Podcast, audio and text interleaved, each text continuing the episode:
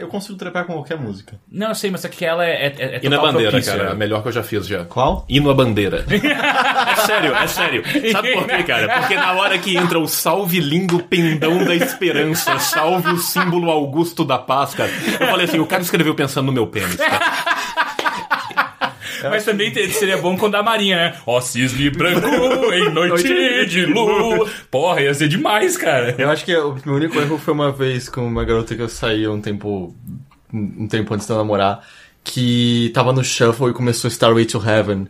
E aí eu tive que fazer a piada de vamos durar mais que Starway to Heaven. Ah, que bosta. Acho que não, tipo, durou o primeiro bridge, sabe? e aí só, hum, a música não acaba E nunca. você fez a piada e agora a música se tornou um cronômetro, É, exato. saca? E aí, pra piorar, tocou outra música e o Shuffle pôs Starway to Heaven de novo. Ele falou assim, vou te dar uma segunda chance. É, segunda não, chance. Eu não tinha nem começado a poder tentar a segunda chance ainda. Tava complicado aquele dia. É... Ah, vamos direto nessa porra aqui, Tá né? né? Vamos direto.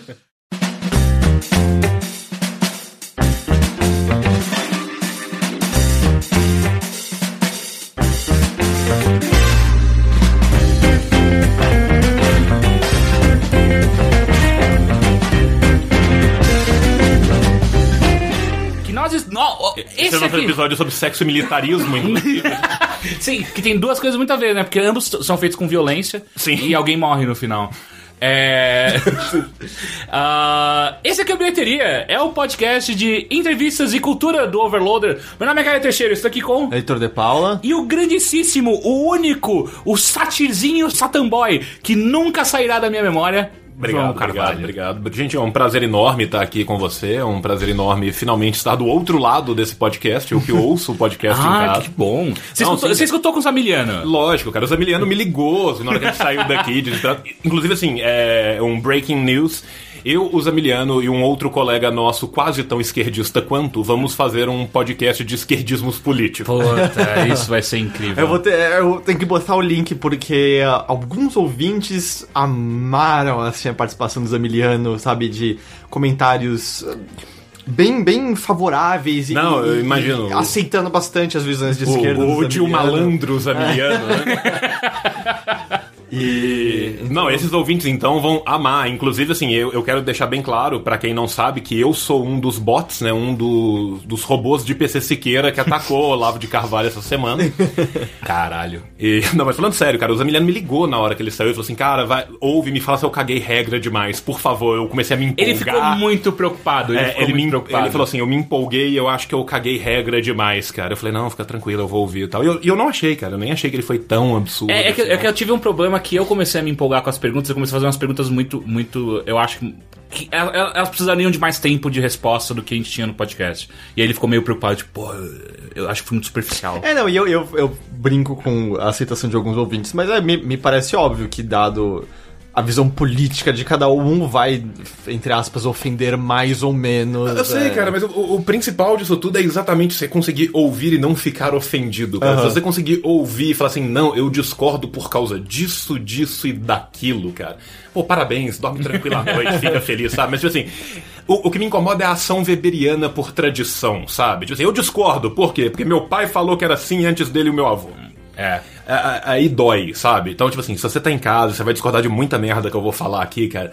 Pensa no porquê que você tá discordando, cara. Tipo, a, a última coisa que eu preciso é a concordância, cara. Eu concordo com o grande autor Graciliano, não Graciliano Ramos, Graciliano, que escreveu Concorda Discordante os Cânons, o primeiro cara que fez direito teológico medieval e, e fez a concordância dos cânones discordantes, cara. Eu gosto que, assim, se você falar algo político que você vai ofender muitas pessoas, canta uma música da UDR em seguida. e aí deixa a pessoa mais ofendida ainda. E aí você escapa da primeira acusação. Cara, não, o DR eu acho que devia ser um tópico à parte, assim, no, no- no episódio, porque, tipo, é, é uma coisa que causa tantos problemas na vida de todos os envolvidos. Então, ó, então é o seguinte, antes de qualquer coisa, quem não te conhece, o, escutando a primeira vez João Carvalho, o nome João Carvalho, o que você fez na sua vida de importante? Que eu- Ih, e aí, acabou o episódio. E aí, né? e aí eu, vou, eu quero começar primeiro por o DR. E depois eu quero, depois eu quero chegar até o ponto no qual você é pai. Tá. Eu acho, eu acho que. tal- talvez é a coisa mais importante que você tenha feito na sua vida. Muito provavelmente sim. É, é. Pelo menos a mais importante com o De seu antemão, pinto. eu quero pedir desculpas ao Eric, que eventualmente Vai vai, ouvir isso, isso. na adolescência dele e vai falar assim: caralho, esse filho da puta já fez isso, isso, isso e aquilo comigo de errado. Eric, eu te amo, desculpa. Isso, ok, acho que a gente espera pra chegar nesse ponto, mas é algo que eu penso muito sobre, porque nós podcasts se popularizaram, vamos dizer, há 10 anos no máximo e mais agora. E, e somos de uma geração que fala muito de si nos podcasts. Como será quando nossos filhos ouvirem e, e conseguirem criar meio que um mapa interessante, muito mais detalhado do que o que a gente já teve dos nossos pais um dia? Cara, eu, eu tenho uma visão muito muito interessante sobre isso, que é o seguinte. é, eu acho que a gente vem de uma geração onde o que os nossos pais nos passaram e como eles se perpetravam pra nós é muito diferente do que eles eram na vida social deles. Então, assim, existia uma discrepância muito grande entre quem o meu pai era na minha casa e quem o homem de Jalma, no caso meu pai, era na rua, Na era na rua, com os sociedade, era com amigos, seus sim. amigos e tal. E eu acho que a nossa geração tem uma oportunidade de ouro que é cingir essa ponte, que é não ser uma pessoa diferente pra sua família e pra fora. Então, por exemplo, assim, é, meu pai separou da, da minha mãe, eu era muito novo, então a figura paterna da minha vida, na verdade, foi meu avô. E meu avô sempre foi um cara que foi, tipo assim, o exemplo da retidão, um cara super correto, assim tal. E depois que ele morreu, Lá pro décimo exame de DNA, eu comecei a perceber que o que ele falava e o que ele fazia era ligeiramente diferente. então, assim, e isso às vezes é muito engraçado porque isso imbuiu em mim um código interno que vem dele, só que ele nunca praticou. Então, assim, o que eu acho interessante é que a gente tem como geração a oportunidade de transformar a prática e a teoria em algo muito mais próximo. Então, assim, se eu conseguir ser com o meu filho a mesma pessoa que eu sou, com os meus amigos, com quem me conhece, com quem não me conhece, a ponto dele chegar a ouvir um podcast desse quando ele estiver na adolescência, E pré-adolescência. reconhecer você E nele. reconhecer nele e falar assim, pô, meu pai é assim, meu pai é zoador pra caralho, mas ele é um cara bacana, ele é um cara que tem as ideias fortes dele, mas é um cara que ao mesmo tempo tá sempre disponível pra ajudar os amigos e tal. Eu tô de, tá de ótimo tamanho, você entendeu? Se ele, se ele conseguir ouvir o pai dele falando, sou eu mesmo muito gótica e feiticeira, e, e eu, eu, eu fiz meu trabalho bem feito, É, sabe? é, eu, eu sempre me questionei, se demora um tempo até pra você perceber se é só você com a sua família assim ou se era todo mundo, quando, por exemplo, você tem 25 anos de idade, e aí num almoço qualquer com a sua mãe, ela lança um fato sobre a sua família, que claramente é um fato marcante e importante pra todo mundo, e por algum motivo nunca foi nem sussurrado pelos corredores Cara, mas é isso que eu tô te casa. falando. Eu acho que isso era muito comum. muito Até comum a nossa geração isso foi muito comum. E eu percebi isso antes, porque como eu era filho de pais separados, existia uma tendência natural, eu acho, que pelo menos nas idades escolares, que meus amigos também eram filhos de pais separados. Primeiro porque a separação em si se tornou muito mais facilitada no final da década de 80, começo de 90, até legalmente no Brasil. Segundo que com a emancipação maior da mulher, foi possível para as mulheres se inserirem no mercado de trabalho a ponto de uma mulher de classe média conseguir vislumbrar a possibilidade de falar assim, não, eu não aguento mais ou ser traído, ou ser maltratada, ou marido alcoólatra, ou qualquer problema que seja, eu vou me separar, vou começar uma outra vida e de fato isso tem chance de acontecer. Por exemplo, eu acho que, tipo, não é que o número de separações aumenta, é o número de pessoas que se veem incapazes de se separar. Porque tem muita gente que cresceu nos anos 60 e 70 que se tivesse tido seu mesmo casamento acontecendo durante a década de 80 e 90, talvez tivesse se separado por um motivo qualquer. O casamento podia simplesmente não tá bom, mas que a pressão social era tão grande numa geração anterior à nossa que sequer era possível para esses homens e mulheres vislumbrarem a separação como algo prático. É, a quantidade de pessoas que, que você. eh, Histórias, até mesmo os meus avós, de que eles moravam juntos, mas na verdade eles- Não- é, não existia mais nenhum relacionamento ali. aquilo era super comum. É, é, é, é. Então, assim, eu acho que acontece esse fenômeno na geração dos nossos pais, que torna possível que eles se separem, e isso reflete num fenômeno na nossa geração, que faz com que muitos fossem filhos de pais separados. Eu, como filho de pais separados, tinha vários outros amigos que também eram filhos de pais separados, até que porque por você viver experiências análogas, fica muito mais fácil você tecer uma amizade num lugar comum. E vendo isso, era muito comum nas nossas famílias de pais separados a gente descobrir coisas bizarras e acontecimentos escabrosos familiares numa idade muito mais tenra do que eu vejo meus amigos cujos pais se separaram depois deles adultos ou cujos pais sequer se separaram vão descobrir isso na vida adulta. Então é quase que uma coisa assim: agora você já tem vinte e tantos anos, você tá fora de casa, você tá trabalhando, você já tá preparado emocionalmente para ouvir o que de verdade acontece. Quando, na verdade, nas nossas famílias, é tipo assim, ah, já tá tudo fudido, já tá bando, não dá Eu tomei duas brejas aqui, vamos trocar uma acabou, ideia. Eu já tomei duas brejas. Meu filho, você tem nove anos, vem comigo no puteiro, sabe? É tipo... E é engraçado porque eu também sou filho de pais separados e eu sinto exatamente isso, que, que existe um descolamento muito rápido de, ó, foda-se, sabe? Tipo, seu pai já não tá mais aqui, caguei. É- é- você é o homem da casa, ok? Então agora você precisa saber de algumas coisas. Aquela ilusão de, de núcleo familiar É, é, vai embora exatamente. muito rápido. E é engraçado também como você vê é, amigos que os pais foram separar quando eles eram mais velhos, tipo 18, 20 anos, e como isso choca a pessoa de uma maneira bizarra. Porque, assim, obviamente tem crianças que também ficam mal com pais separados, só que como os meus pais se separaram, tinham o quê? 4 anos, nem isso. Eu não senti a separação. E- Exatamente. Primeiro, normalmente quando você se separa numa idade muito nova, você já é criado e as suas memórias, tanto as memórias afetivas quanto as memórias de fato que você tem, são todas ex post Sim, separação. assim, provavelmente houve algum choque, mas se apagou Sim, já sim. tudo Não, isso, e outra quando coisa também é que, tipo assim, quando a pessoa separa numa idade mais avançada, você já parte do pressuposto que aquela pessoa estaria, em tese, melhor preparada para lidar com qualquer debris dessa separação. Então as pessoas falam com mais naturalidade. Eu imagino que, tipo assim, os pais que se separam e têm filhos ou no final da adolescência ou no começo da vida adulta, vão falar com esses filhos muito mais abertamente sobre a separação, os problemas e tudo mais, do que falariam se esses filhos tivessem 4 ou 5 anos. Então, assim, acaba que quando você tem uma separação muito cedo, isso vai sendo diluído ao longo da sua vida. É óbvio que você tem momentos muito traumáticos, tipo assim, um menino de 7 anos de idade ouviu umas putaria cabulosa, umas brigas bizarras e tal, que o seu coleguinha que tem 20 anos e os pais separaram agora ou não separaram não passou por isso. Só que o tempo que você teve pra se adaptar e o tempo de resiliência em relação a isso é extremamente superior ao tempo do cara que com 18 anos o pai vai separar e aí, tipo assim, dois dias depois ele vai estar bebendo uma breja com, Com o filho, com o pai. com o pai, o pai fala assim, porra, não, pô, sinto falta às vezes de transar com sua mãe, sabe? Aí, tipo, Sim, sim, E sim. uma coisa, eu não sei se, pra mim parece às vezes decorrência disso, é, quando, sei lá, coisas estão acontecendo com a gente hoje em dia e a gente debulha em conversas, esteja com um gravador ligado na frente ou não, sempre também pra mim rola a comparação de meus pais eram também tão autoconscientes sobre esse evento na vida deles. Tem um, um podcast que eu acho legal, chama Bunch of Dads, que é basicamente pessoas que tiveram filhos há pouco tempo, ainda são filhos com menos de dois anos de idade, conversando. E, sei lá, um dos, do- do- dos fatos que eles mencionam foi quando eles saem do hospital, talvez você até tenha tido isso recentemente, saem do hospital com o filho, entram em casa e. Ai, e, agora? Do tipo. Eu tenho essa coisa Como que é- assim vocês estão me deixando sozinho com isso daqui? Eu não sei o que fazer. E, e aí e eles falam assim: é, todos tiveram esse momento de. é, devia ser proibido. Como eu posso estar sozinho com essa criança aqui?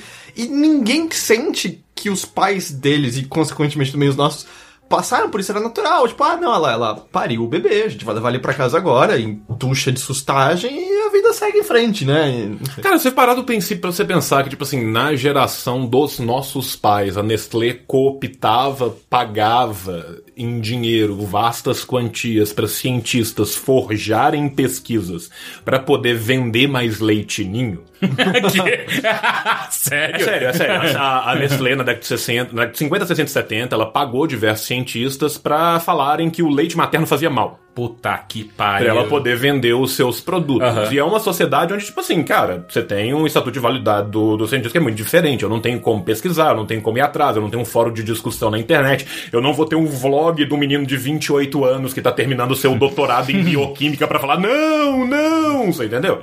Então isso simplesmente passava. Então, assim, tinham ritmos que eram mais naturais. A primeira coisa que eu noto, cara, é que eu no meu grupo de amigos em Belo Horizonte, no meu grupo de amigos de infância, amigos que eu mantenho desde sempre em Belo Horizonte, eu sou o primeiro a ser pai e eu tenho 31 anos de idade.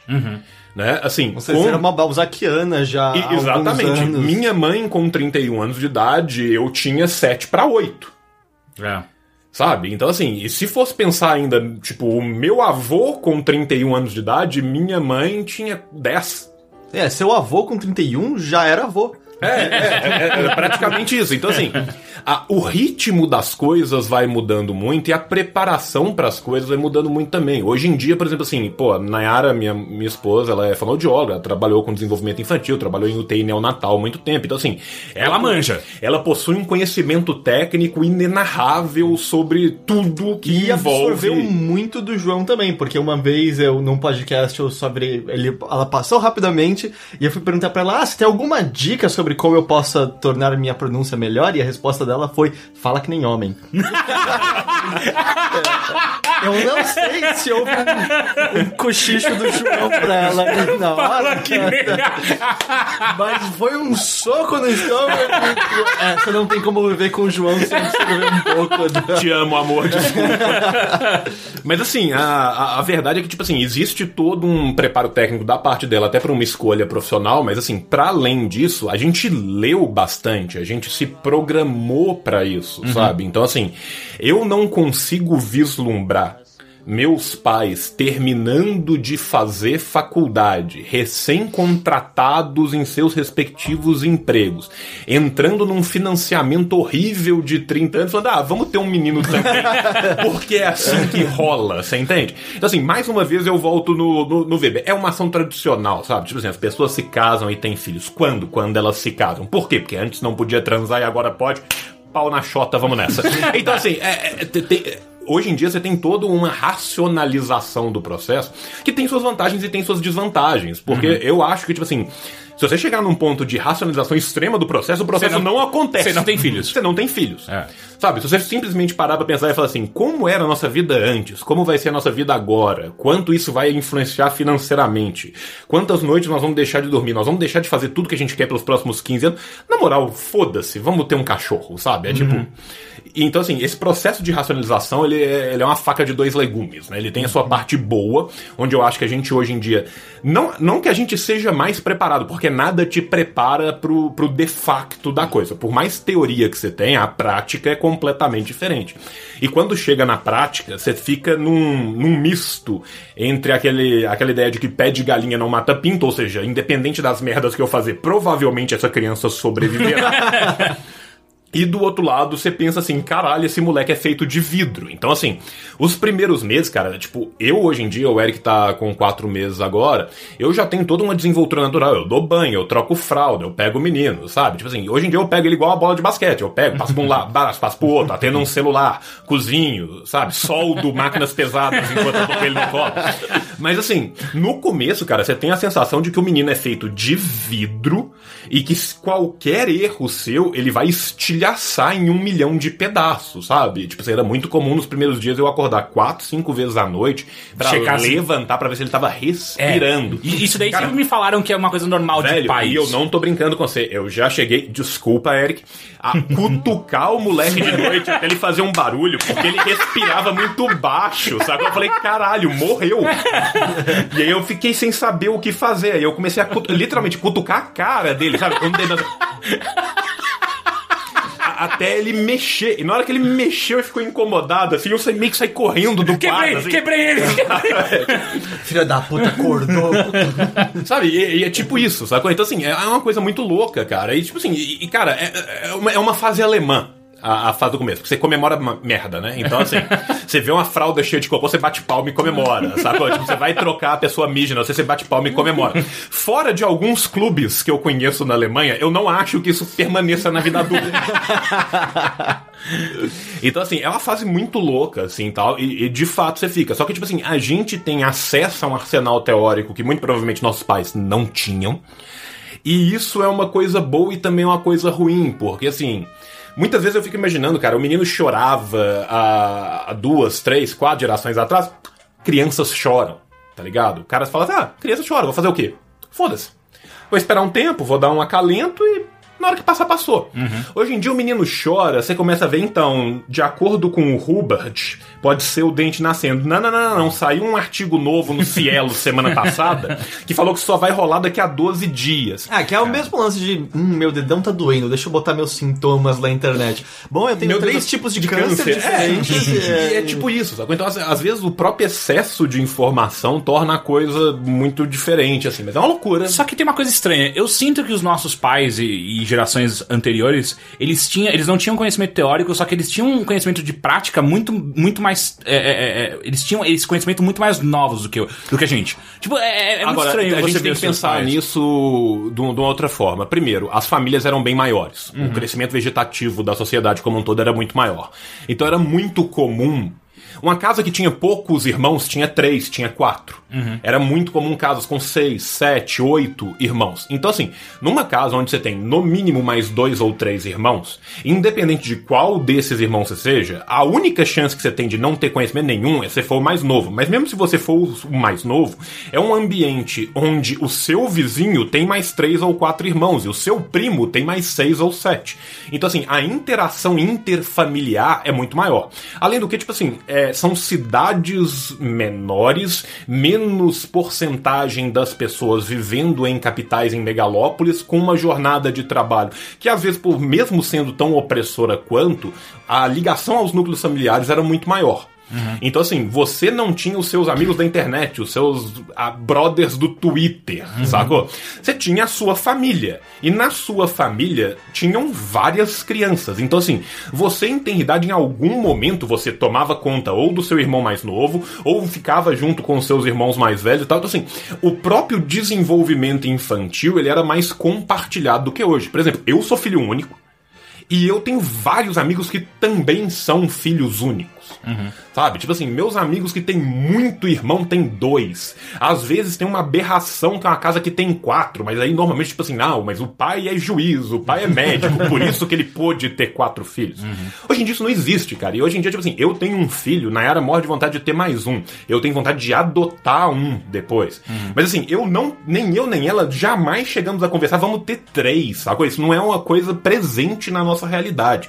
Assim, um tá ótimo, se der tudo certo, o dinheiro permitir, as coisas estiverem tranquilo, dois. E dois já é uma loucura, tá ligado?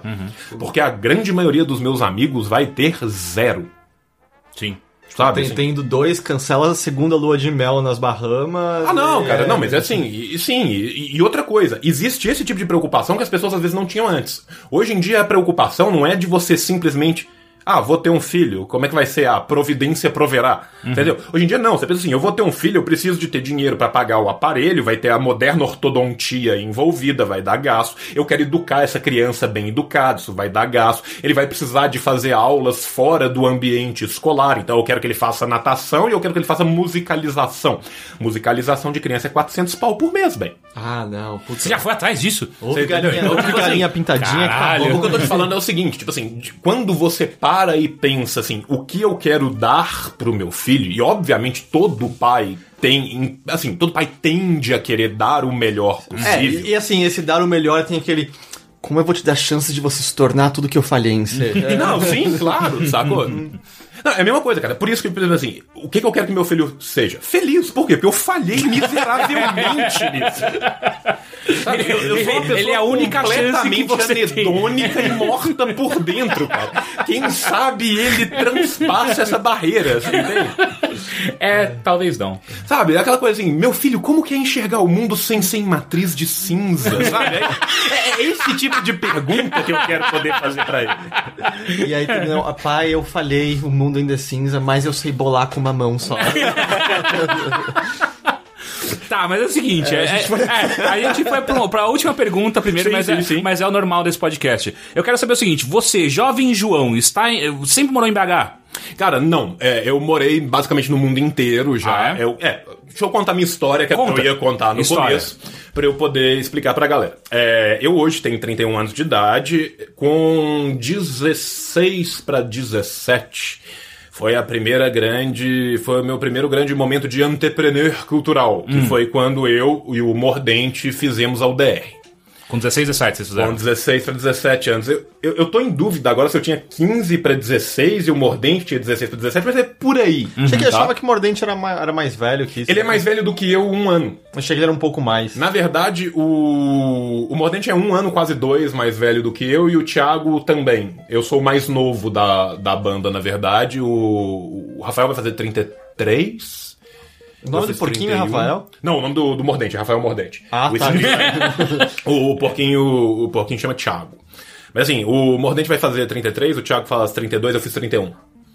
E na verdade o Thiago entrou depois. Na verdade, contando a pré-história da UDR. A, a UDR começou em Belo Horizonte com o Mordente e o Mosca, que é um, um colega nosso que foi da primeira formação original e depois ele saiu. Tem uns vídeos, acho que dos dois ainda, se você procurar, não? né? Cara, não, tem um vídeo só. Foi um único show que a UDR fez com os dois só. Depois já teve o show comigo. E aí, tipo assim, eles fizeram a música zoando black metal, zoando a cena de black metal e tal. E eu era da cena de black metal e tal. E eu tenho que ser muito sincero, eu fiquei brutalmente ofendido. Só que, tipo, a coisa me ofendeu de uma forma tão profunda que eu falei assim: se tá me ofendendo é porque eu não tenho confiança o bastante nas coisas que eu estou crendo. Se algo superficial consegue me ofender dessa forma, provavelmente eu tô errado. Aí eu parei, fui pra casa, meditei a respeito e falei: É, eu sou muito babaca, os meninos tão certo. Os meninos. E eu não tenho por que ficar ofendido com isso. O fato de eu ficar ofendido com isso mostra que eu sou burro. Então, assim, eu, eu sempre tive a sorte de ter autocrítica, sabe? Sim. Então, assim. Aí eu falei assim: não, isso é do caralho, isso é contra a cultura pra caralho, não tem nada mais grindcore do que isso, isso é muito revolucionário. Eu, eu quero participar desse rolê. Eu não quero perder o trem da história, sabe? Eu não quero ser o, eu, eu não quero ser o executivo da IBM que falou que só tinha espaço pra dois microcomputadores no mundo, sabe? Tipo, e, e aí eu falei assim, não, é do caralho, vou participar com os meninos. E eu já era amigo do, do, do Skrill, e a gente entrava muito no fórum UOL de, de namoro evangélico. aonde a gente fazia rimas horríveis e ficava rindo das pessoas se sentirem ofendidas com as nossas rimas Caralho, horríveis. caralho. E aí, tipo, a gente resolveu um dia ir num restaurante japonês e escrever o Bonde de Jesus. Então a primeira música que nós três escrevemos juntos foi Bonde do Jesus. Bonde do Pentagrama e Bonde da Mutilação foram escritos pelo Mosca e pelo Mordente primeiro. E aí eu entrei na terceira música que foi Bonde de Jesus. Aí no primeiro show foi com o Mosca, no segundo show o Mosca não animou de fazer. Aí a gente chamou o Porquinho. E essa é a formação clássica da UDR. Eu saí da UDR um tempo enquanto eu tava fazendo mestrado, até porque, tipo assim, durante um tempo eu tava morando em São Paulo, o Mordente tava morando em Coimbra e o Thiago tava morando em Belo Horizonte. Então era literalmente impossível. Eu saí da parte dos shows, mas continuei fazendo a parte das letras. Então, assim, eu meio que nunca saí, mas saí. Então, assim, o primeiro grande produto cultural, digamos assim, que a gente fez foi a UDR. E a UDR, ela, ao longo do tempo, ela evoluiu para outras coisas e tem algumas coisas que são mais profundas, outras coisas que não tem profundidade nenhuma na UDR, como qualquer coisa do ser humano, sabe? tipo assim. É, porque é muito engraçado, porque às vezes as pessoas, tipo assim, nó- nós já fomos processados diversas vezes. Eu não Faz, faz posso... pouco tempo que vocês puderam voltar a tocar em São Paulo, Sim, sequer. é, tem vários processos dos quais eu sequer posso falar. Puta que pariu. correndo. Sério? Sério, mas o que acontece é o seguinte: muitas vezes nós, as pessoas veem na gente um extremo preconceito quando na verdade a gente acha uma pena que as pessoas não percebem o nosso sarcasmo, que a gente encara isso da, da forma exatamente oposta. Qual que é a nossa ideia de, de- da UDR? A ideia da- por trás da UDR é subversão da ordem. Tá? Tanto que a gente colocou o nome de UDR, que é a União Democrática Ruralista, que é exatamente a coisa mais de direita, atávica, nojenta e preconceituosa do mundo, pra gente se apropriar daquele nome, desconstruir aquele nome, criando uma, uma construção de subversão em cima daquilo. Então, por exemplo, assim. Vocês pensaram em tudo isso quando vocês criaram o nome? Sim, eu, quem criou o nome fui eu, cara. Ah, ok, Sim. ok, ok. Quem, quem criou o nome sou eu, eu sou um cara de humanas. 16, 16 então, assim, anos. Eu tô pensando em 16 anos. O mais próximo que chegaria seria Cara, Pizza Delivery Boys. Cara, eu, eu, te, eu te juro, quando eu tinha 16 anos de idade, eu fazia aula de latim e, e- e eu era. Eu sempre fui muito nerd de humanas, cara. Aham. Muito nerd de humanas mesmo. E, e assim, e a, e a ideia. Foi exatamente isso. Eu me senti ofendido por uma coisa que eu falei assim: eu não tenho por que me sentir ofendido. Eu tô me sentindo ofendido porque eu sou inseguro em relação ao tanto que eu gosto de black metal e eu acho legal. isso tá errado. Aí eu pensei e falei assim: nossa, eu tô muito errado, eles estão muito certos. E, e, a ideia é exatamente isso, que é subverter uma ordem estabelecida, escrachando através do humor aquilo que há de mais tacanho, imbecil e preconceituoso na nossa sociedade, que é exatamente falar do elefante branco que tá na sala, sabe? Uhum. Tipo assim. E é óbvio que a gente faz construções horríveis para fazer isso, e muitas vezes as nossas construções perante o direito, se não houver uma interpretação daquilo que está sendo construído, é simplesmente preconceito. Então, obviamente, tipo assim, cara. Nós todos somos pessoas assim, com a cabeça completamente aberta. Nós temos vários amigos que são homossexuais, transexuais.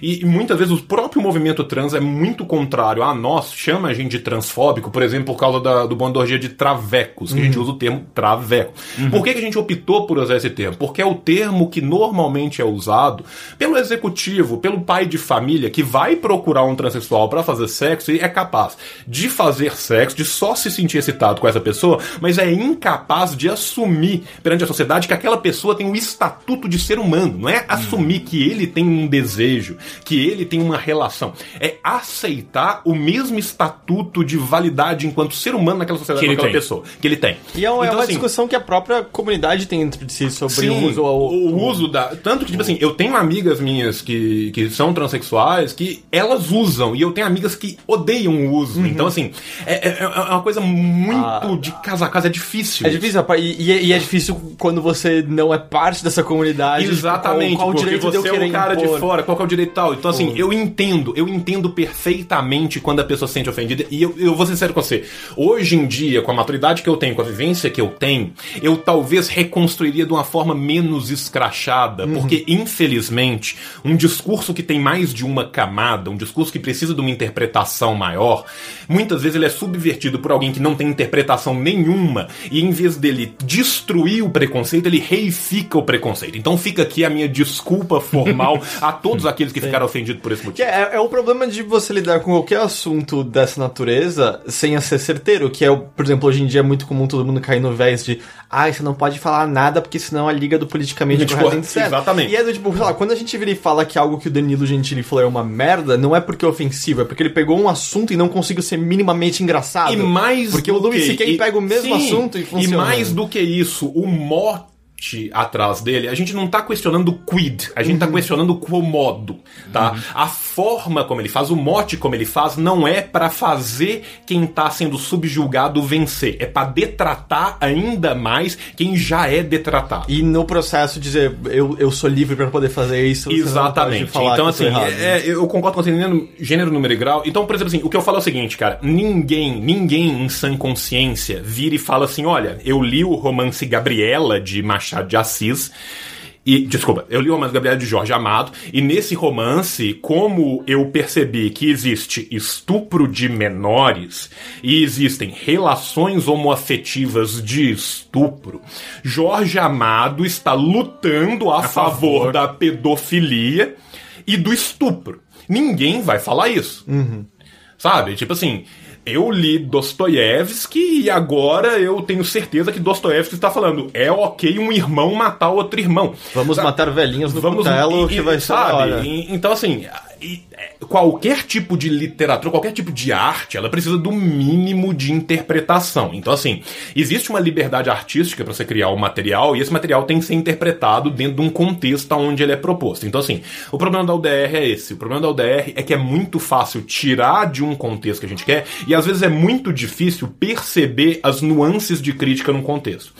Se a pessoa fizer um estudo das nossas letras como um todo, elas vão perceber uma crítica social no conjunto da obra e tal. se você simplesmente tirar um pedaço de uma letra e colocar no meio, você não vai. Uhum. Sabe, se eu pegar Capitães da Areia e ler o livro como um todo, é uma crítica social da condição que você tinha das clivagens mais baixas de uma determinada sociedade.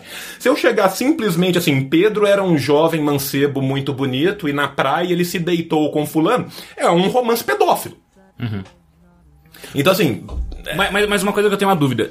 É, vocês têm ideia que a maior parte dos fãs de UDR não tem necessariamente essa, essa leitura? Infelizmente, Ele, sim. Eles, eles, a maior parte tá pela zoeira.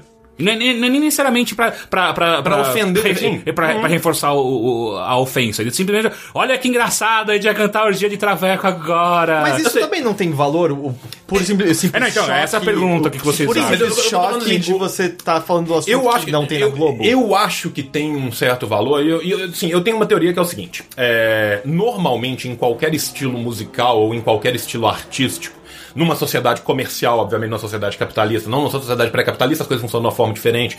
Mas assim, numa sociedade onde nós temos uma economia capitalista, normalmente você tem três levas de um determinado fenômeno cultural. Você vai ter primeiro um groundbreaker, que é o cara que vai criar algo totalmente novo e diferente do que existia.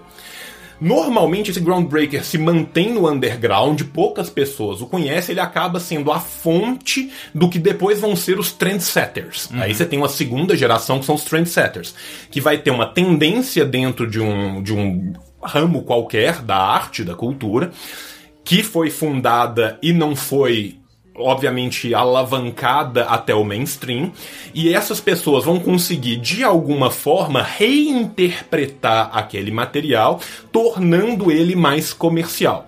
Uma vez que os trendsetters tornam esse material comercial, você vai ter a terceira leva, que normalmente é a leva que mata o fenômeno, que são os trend whores, que são várias pessoas que vão transformar aquilo numa fórmula desprovida de qualquer conteúdo semântico mais profundo, vão tirar os significados e os signos daquilo ali e vão formar um pastiche qualquer que seja vendável, até que finalmente ninguém mais aguenta a repetição daquilo e aquilo vai voltar para um tempo até ser redescoberto ou qualquer coisa assim. Então, por exemplo, assim, eu vejo o que a UDR, o que nós fizemos, cara, e a gente tem que pensar o seguinte. Por mais que eu tivesse uma bagagem de leitura, por mais que os meninos também tenham, nós éramos adolescentes de 16 para 17 anos. Isso tem que ser bem colocado. Tipo assim, tem, tem, tem, tem, tem a punibilidade também em cima da, da, das nossas ações do que, que é. Não tô querendo me excusar de nada que foi feito, tanto que já respondi muito por isso na justiça. Mas, de toda sorte. E eu acho que nós somos groundbreakers, porque coisas que a gente fez com a UDR, ninguém tinha feito nada igual. Existiam coisas que pra nós eram que nos embasavam, existiam coisas que já existiam em certas tradições. Então, por exemplo, assim, desde Damião Experiência até Manhoso, sabe, até Caquinho Big Dog, sacou? Tipo assim, que são pessoas de um humor mais, de um humor mais mazaropiano, digamos assim, que já faziam músicas de duplo sentido, músicas jogando com as palavras e tal, e mesmo o Damião que propunha uma uma composição musical muito diferenciada e temáticas muito diferenciadas do que as pessoas faziam, um Rogério Skylab da vida e tal, são pessoas que estavam ali como groundbreakers e tal, mas assim, o quando a gente juntou isso tudo e a gente falou assim, vamos pegar rap e funk e fazer isso com essas temáticas, não existia nada que fazia nada igual a gente.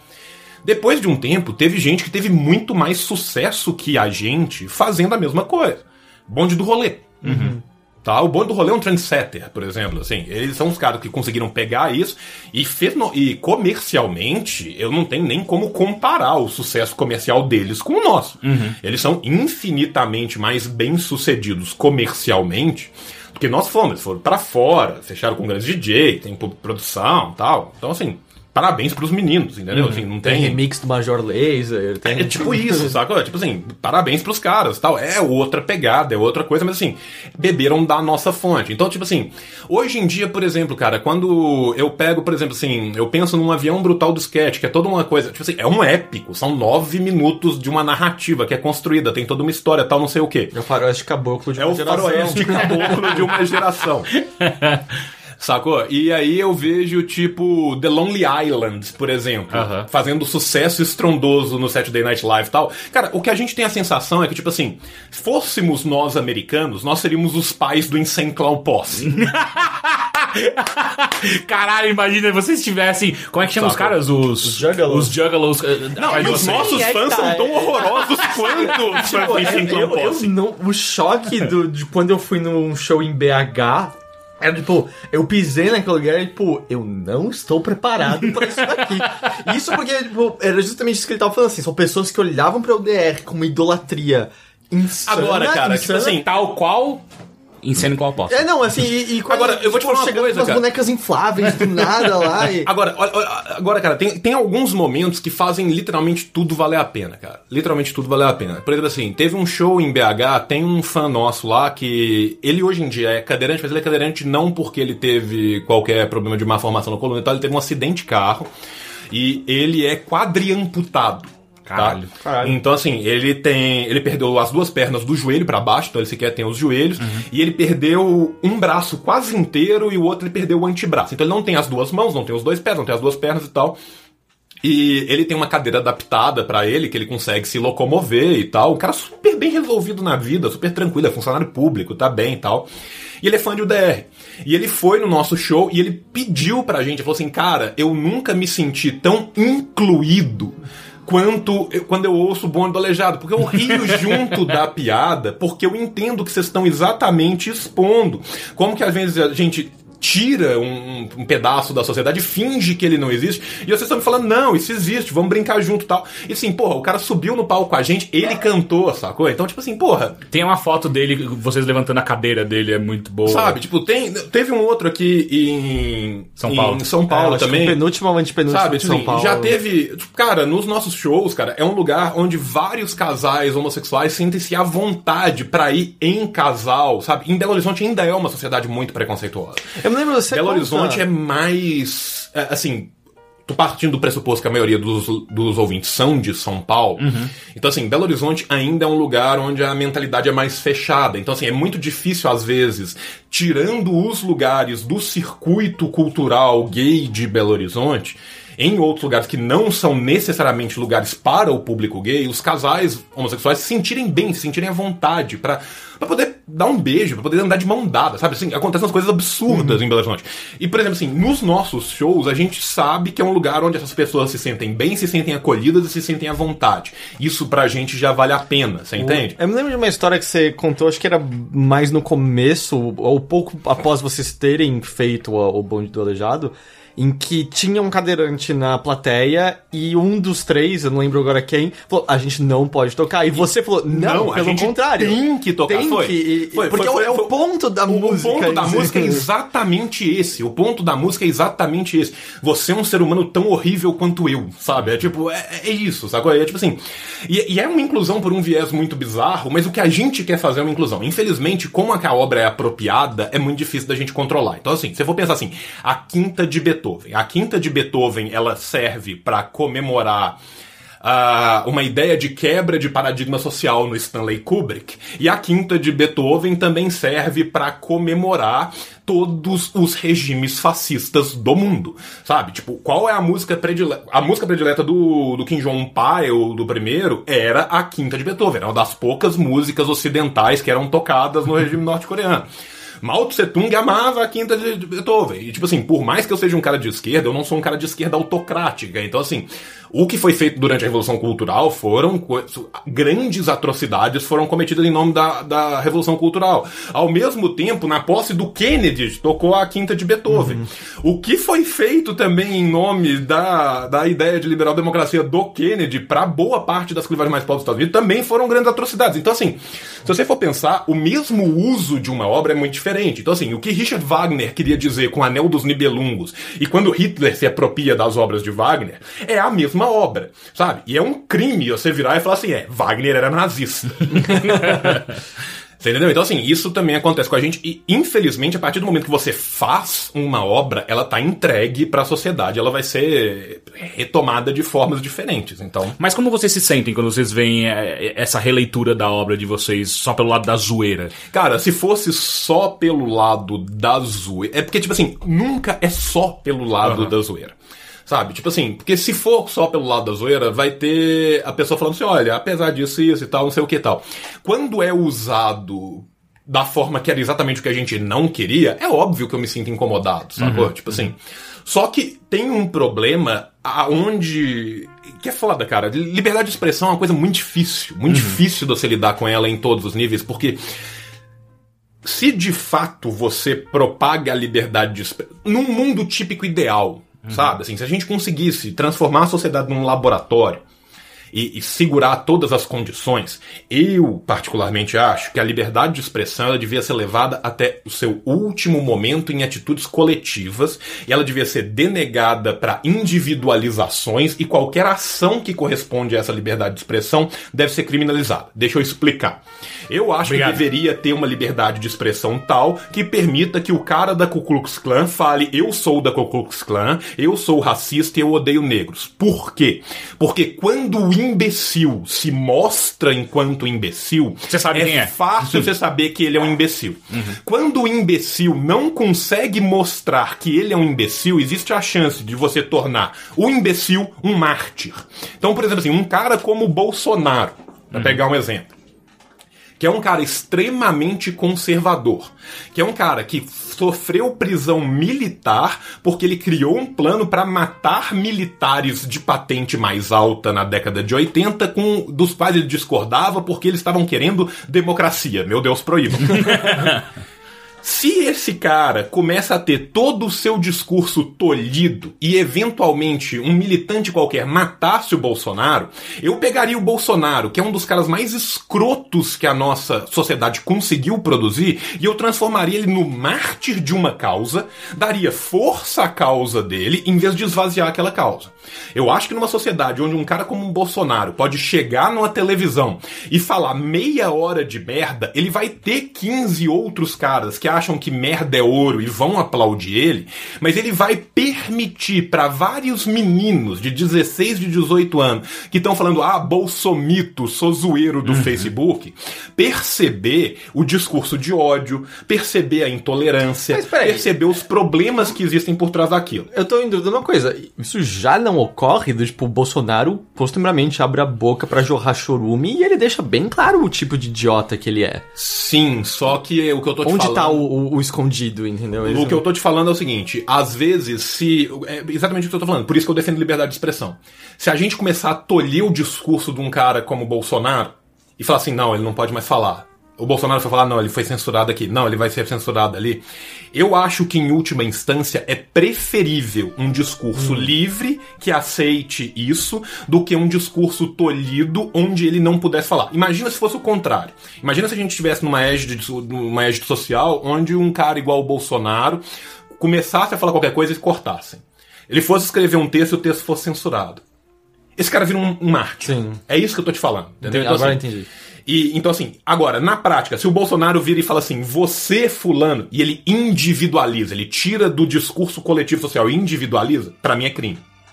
Entendi. E qualquer ação pessoal, se o Bolsonaro vai dar um murro no cara, eu estou. Ah, você é gay. Pau, dei um murro no cara, crime.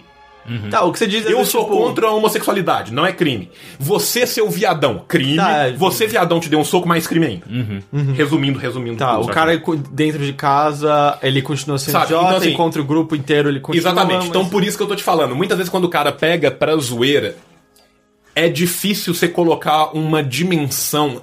é muito difícil você falar assim, até esse ponto aqui. Você traçar a linha entre o que pode e o que não pode é muito difícil. Uhum. Sabe? Então, por exemplo, assim, quando o cara pega a zoeira e fala assim, ah, todo transexual se prostitui. Pra, aí já é crime, sabe? Porque tipo assim, você tá pegando um, um, grupamento inteiro e tal. É, cara, é muito difícil. É muito difícil chegar num ponto exato aonde você vai cingir o que pode do que não pode, o que é zoeira do que não é, não é zoeira. E, e eu vou ser muito sincero com você.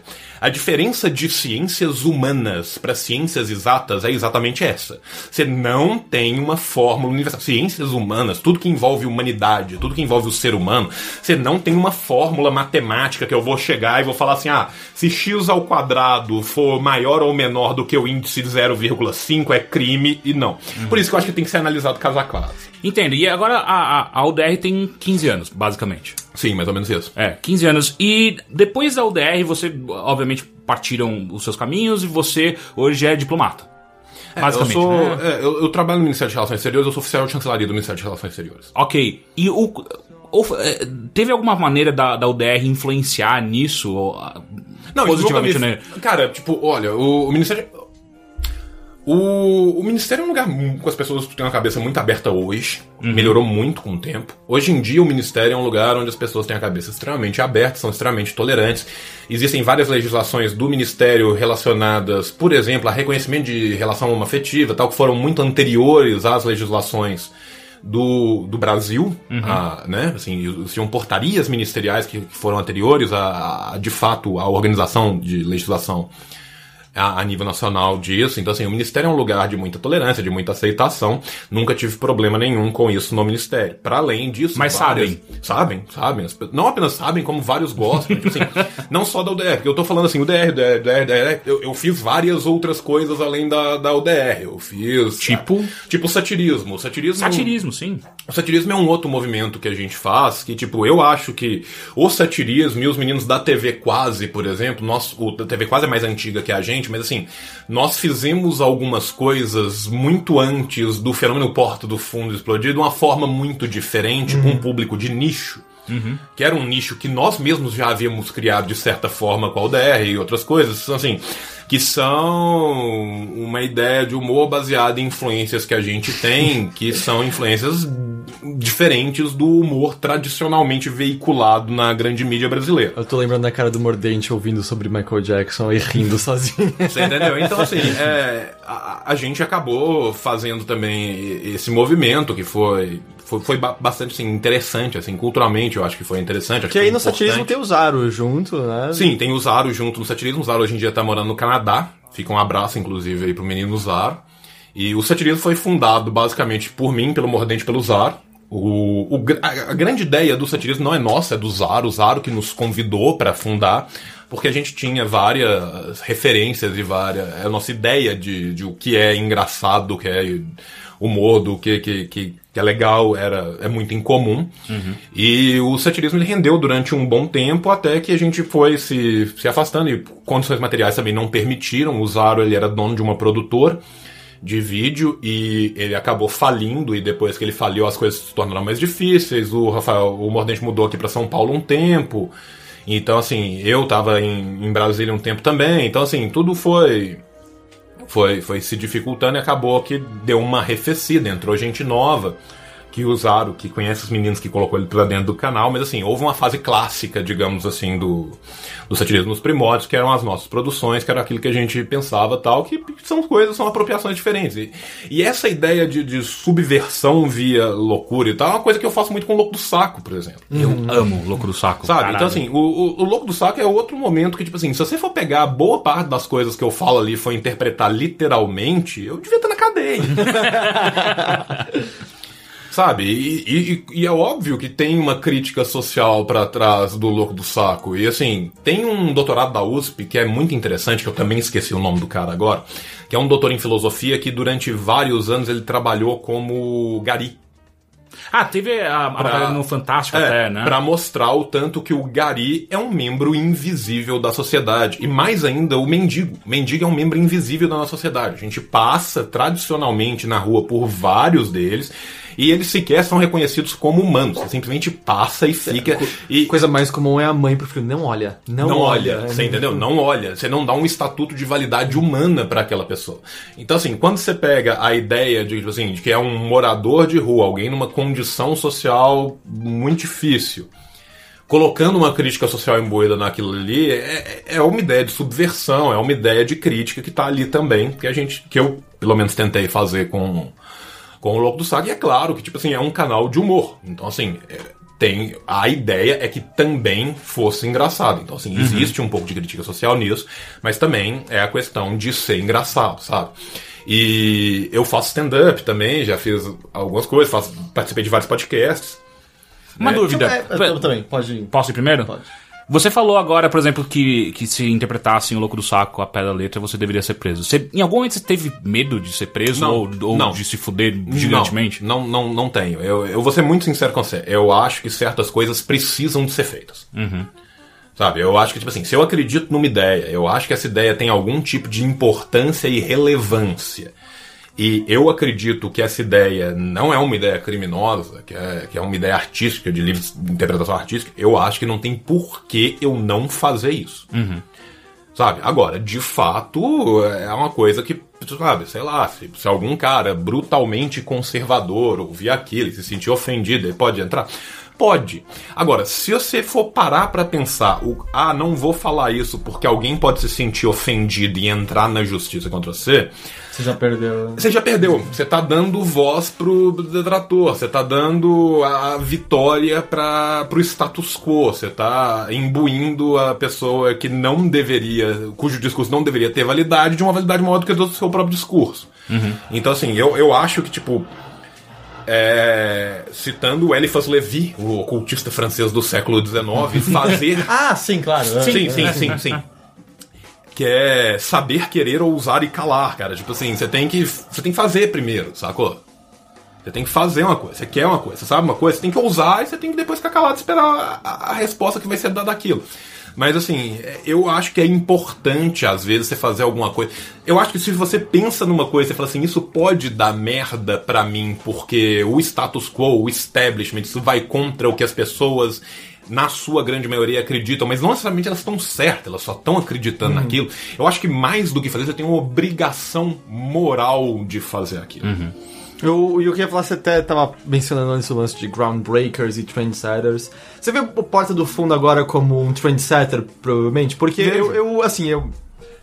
Eles têm problemas, não são todos os vídeos que acertam em cheio, mas de comédia mainstream, eu, eu acho que eles são provavelmente a melhor coisa rolando no Brasil. Sim, e tem coisa muito boa ali dentro, e tem roteiristas muito bons que trabalham com, com os meninos. Eu conheço, eu já, gente, eu já fiz programa de televisão com, com o Tabit, com o Kibe, eu conheço ele pessoalmente. E, bom, e o Magalzão tá... O Magalzão e tal. E, e são, e são, assim, são duas pessoas que são meus amigos, que eu discordo politicamente de tudo que eles falam. Tudo, tudo, literalmente tudo. Mas que no quesito humor, a gente tem várias coisas em comum. E isso é uma coisa que eu acho que é legal e que eu acho que às vezes as pessoas hoje em dia têm muita dificuldade, que as pessoas às vezes são muito dicotômicas e maniqueístas. As pessoas partem do pressuposto que existe o eu e o anti-eu e que é impossível conciliar o eu com o anti-eu. Então, assim, se eu fosse partir do pressuposto de que todos os dois são pessoas de direita, com uma visão social que eu acredito bastante ultrapassada e desnecessária, eu sequer conversaria com eles. E quando o assunto é humor, nós temos várias influências em comum, nós temos várias referências em comum, a gente pensa muita coisa sobre humor, sobre desconstrução tal. O problema é que quando chega num viés político a gente pensa diferente. Isso não impede que eu trabalhe com eles, não impede que eu converse com as pessoas e tal. Então, assim, Assim como é muito claro que dentro do grupo mesmo existe essa discordância. Você vê o? Gregório. O Gregório claramente. O é- Gregório claramente é, é um homem mais à esquerda do que todos os outros.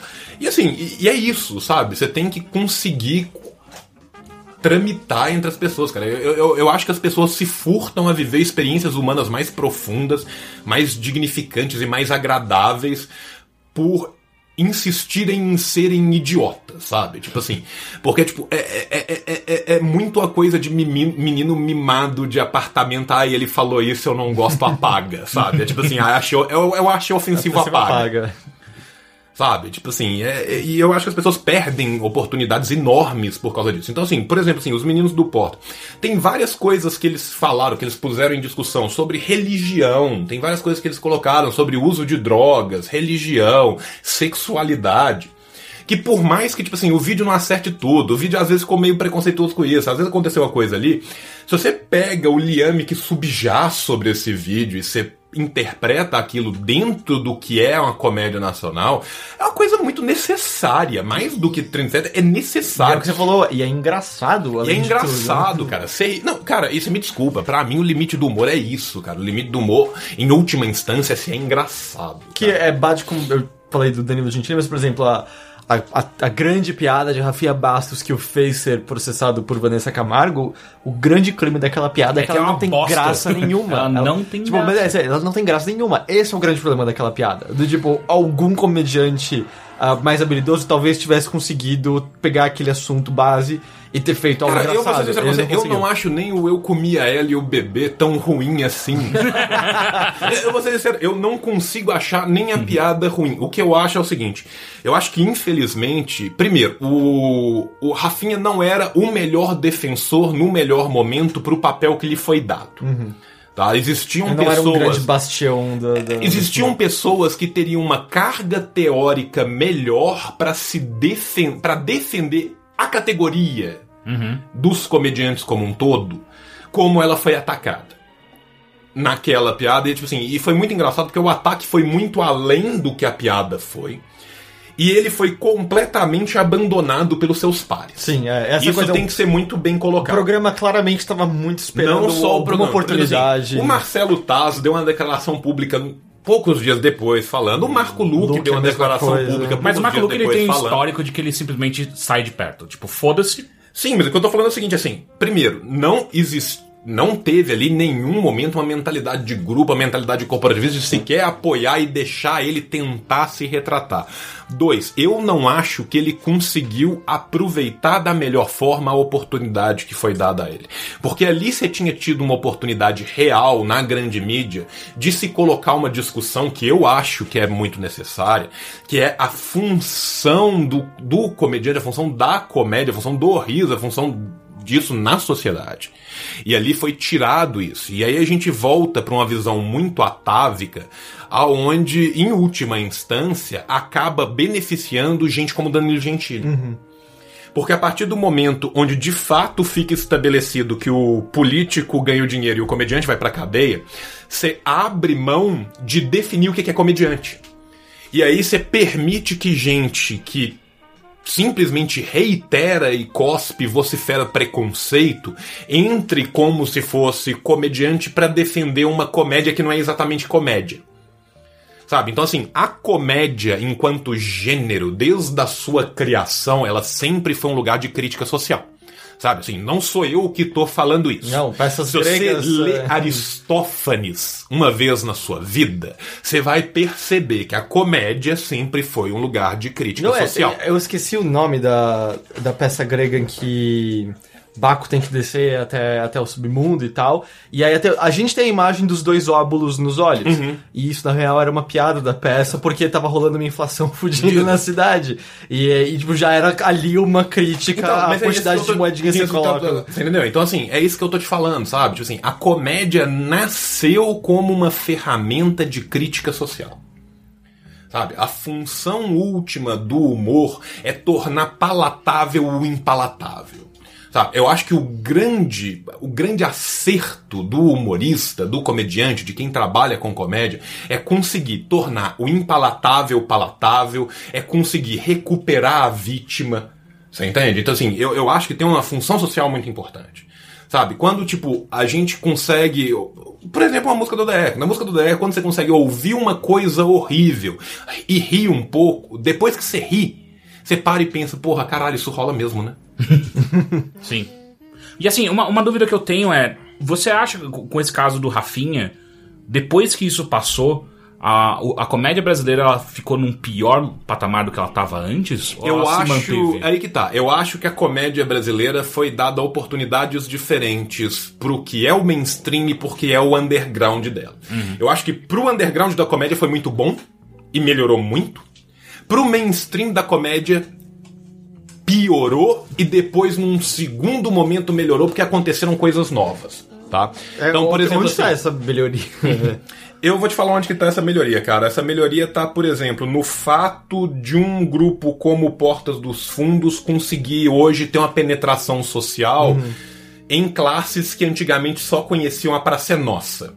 O fato de um Adnet, que é um cara que eu politicamente acho nojento, conseguir fazer o Tá No Ar, que pra Globo é um material fenomenal, onde a Globo faz uma crítica dela própria, onde por mais que ele faça isso de uma forma muito caricata e nojenta em certos Sim, momentos. tipo, eu, eu vi um quadro que era o Gay Station. Sabe, assim, assim. é, é, do, do é. mesmo forma que ele faz isso de uma Sério, sabe? cara, assim, sério, Mas se você 2015. pega o programa como um todo, e assim, eu não tô querendo com- comparar, mas assim, é o mais próximo que a Globo tentou de fazer algo remotamente similar a um TV pirata em 25 anos.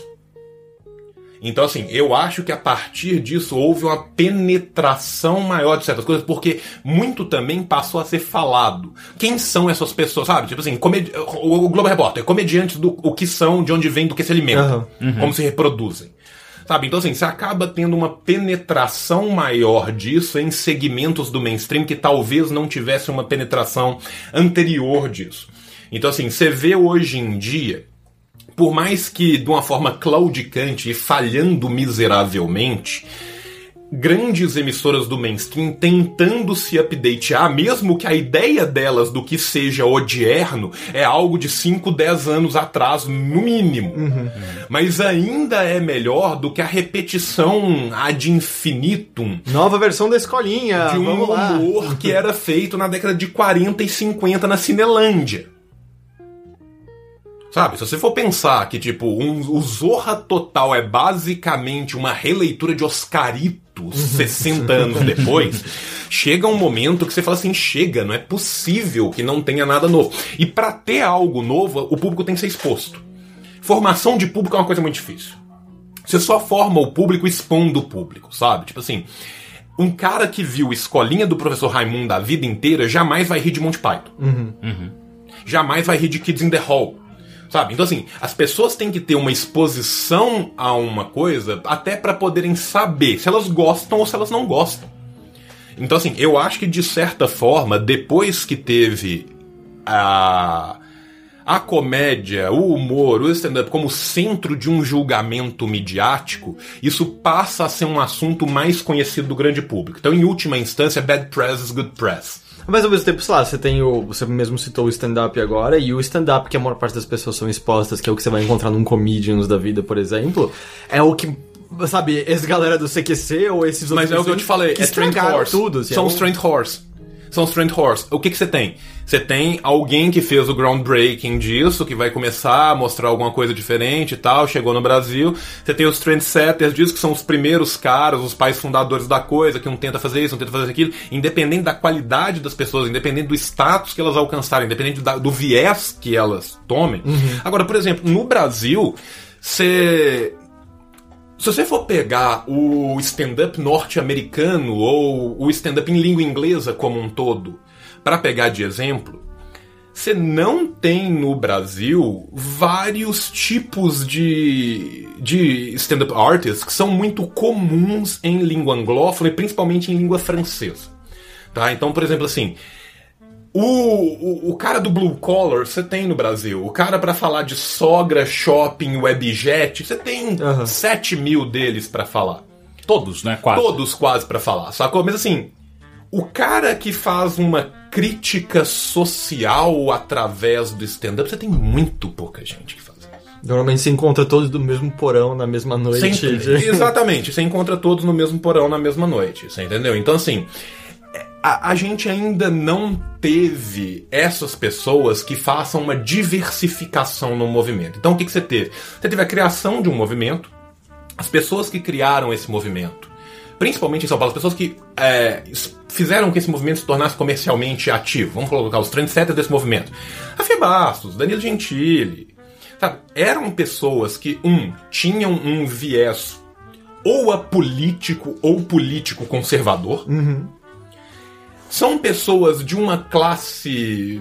Nem todos provinham de uma classe média alta, mas todos que escreviam e faziam para uma classe média alta consumidora. Classe média alta é essa consumidora também de um viés ou apolítico ou conservador. Então, assim, são raríssimas as exceções onde você tem, por exemplo, assim, um comediante que vai fazer uma crítica social a partir de um viés marxista, a partir de um viés de esquerda da sociedade, a partir de um viés de contracultura, um, comerci um comediante abertamente homossexual que vai usar a teoria queer para fazer uma crítica social. São poucos, sabe? Eu, eu- quando eu penso assim, eu tô pensando numa pessoa. Eu tô pensando num nome em específico, sabe?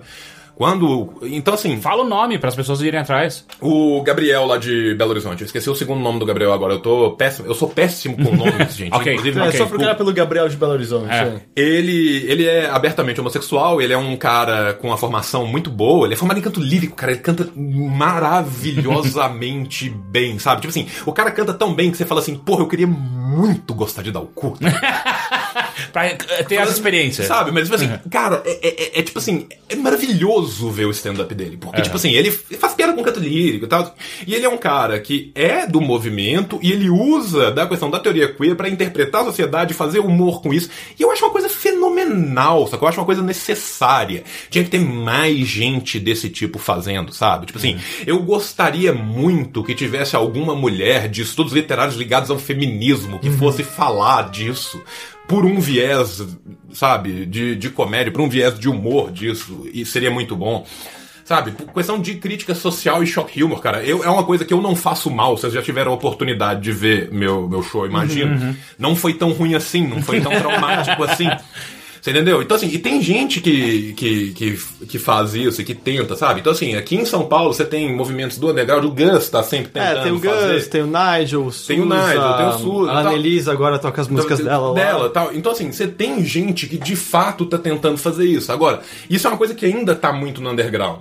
E eu acho que é uma questão de tempo. Eu não acho que é uma questão de se, eu acho que é uma questão de quando que vai haver esse pulo do underground pro, não necessariamente pro um mainstream, eu não tô falando que, tipo assim, você vai ver gente discutindo Slava Zizek no metrô, e, sabe? Mas vai ter Falando- uma, uma visibilidade melhor do que tem hoje. Sim, mas vai ter uma visibilidade, vai ter uma penetração cultural maior do que tem hoje. Então, por exemplo, assim, cada podcast que a gente faz aqui, cada momento que a gente tem uma oportunidade bate um pouquinho nessa tecla, é uma forma que a gente tá fazendo também de espalhar essa ideia. Bom, Isso era sobre o satirismo. É, Agora, deixa eu tentar puxar de volta o que eu tava, pra onde eu tava indo. Você trabalha no governo. E o Sim. governo é notoriamente atávico a, a, a- ideias esquerdistas ou, ou mesmo é, é, humor. Eu acho que, por exemplo, se tem um lugar onde o humor não floresce é no governo. É embaixo do Estado. Cara, o- o, o que acontece é o seguinte: é, eu sou funcionário público e, como funcionário público, primeira coisa, eu sou servidor público. A minha função é. O, o nome já resume a minha função. Minha função é servir ao público. Eu, como servidor público, eu não trabalho para um governo, eu trabalho para o Estado. É muito diferente. E isso é uma coisa que é um código de ética que cada servidor público deveria ter dentro do seu coraçãozinho. Infelizmente, não tem. Então, é muito diferente o que é um plano de Estado e o que é um plano de governo. O plano de governo é o seguinte: entrou um governo do PSDB, o plano de governo provavelmente vai ser mais neoliberal, vai diminuir a quantidade de, de gastos estatais, vai fazer parcerias público-privadas, ou seja, vai ter uma apropriação por parte do público do maquinário estatal. Entrou um governo de centro-esquerda, como é o caso do PT, que não é de esquerda, é um governo de centro-esquerda, e chamar o PT de centro-esquerda hoje em dia já é boa vontade demais, demais com a centro-esquerda. E, assim, não é, é um governo de centro, é um governo fisiocrático, para ser muito, muito, muito sincero, sabe? Assim, pega o, o Le Tableau Économique do François Quesnay, lê o que que é fisiocracia. Ok? É, E- daqui a pouco. Mas assim, não, sério, tipo assim, o que que é um governo fisiocrático? Um governo fisiocrático é aquele governo que quer se manter no poder para viver das prebendas do poder. O PMDB é o exemplo melhor da fisiocracia. Quem tá no poder? Não sei, mas eu estou junto com ele. Esse é o. é o Mas o cara tá caindo. Ok, eu tô mudando pro outro cara. Ok, tô mudando pro outro cara, mas o outro cara caiu, ok, eu sempre te amei. Sabe? É tipo, então assim, é, é essa a ideia de fisiocracia, essa ideia de aproveitar do governo.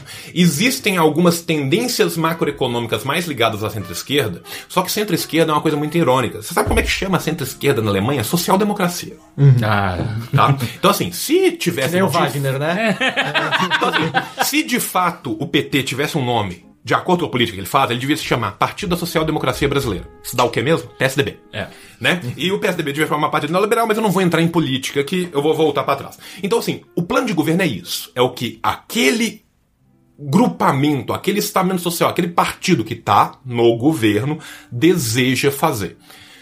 A minha função é manter um plano de Estado. Então, por exemplo, assim, eu sou ordenador de despesas do Ministério de Relações Exteriores em Minas Gerais.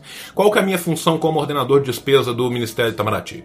Tornar os meus gastos eficientes, eficazes e públicos.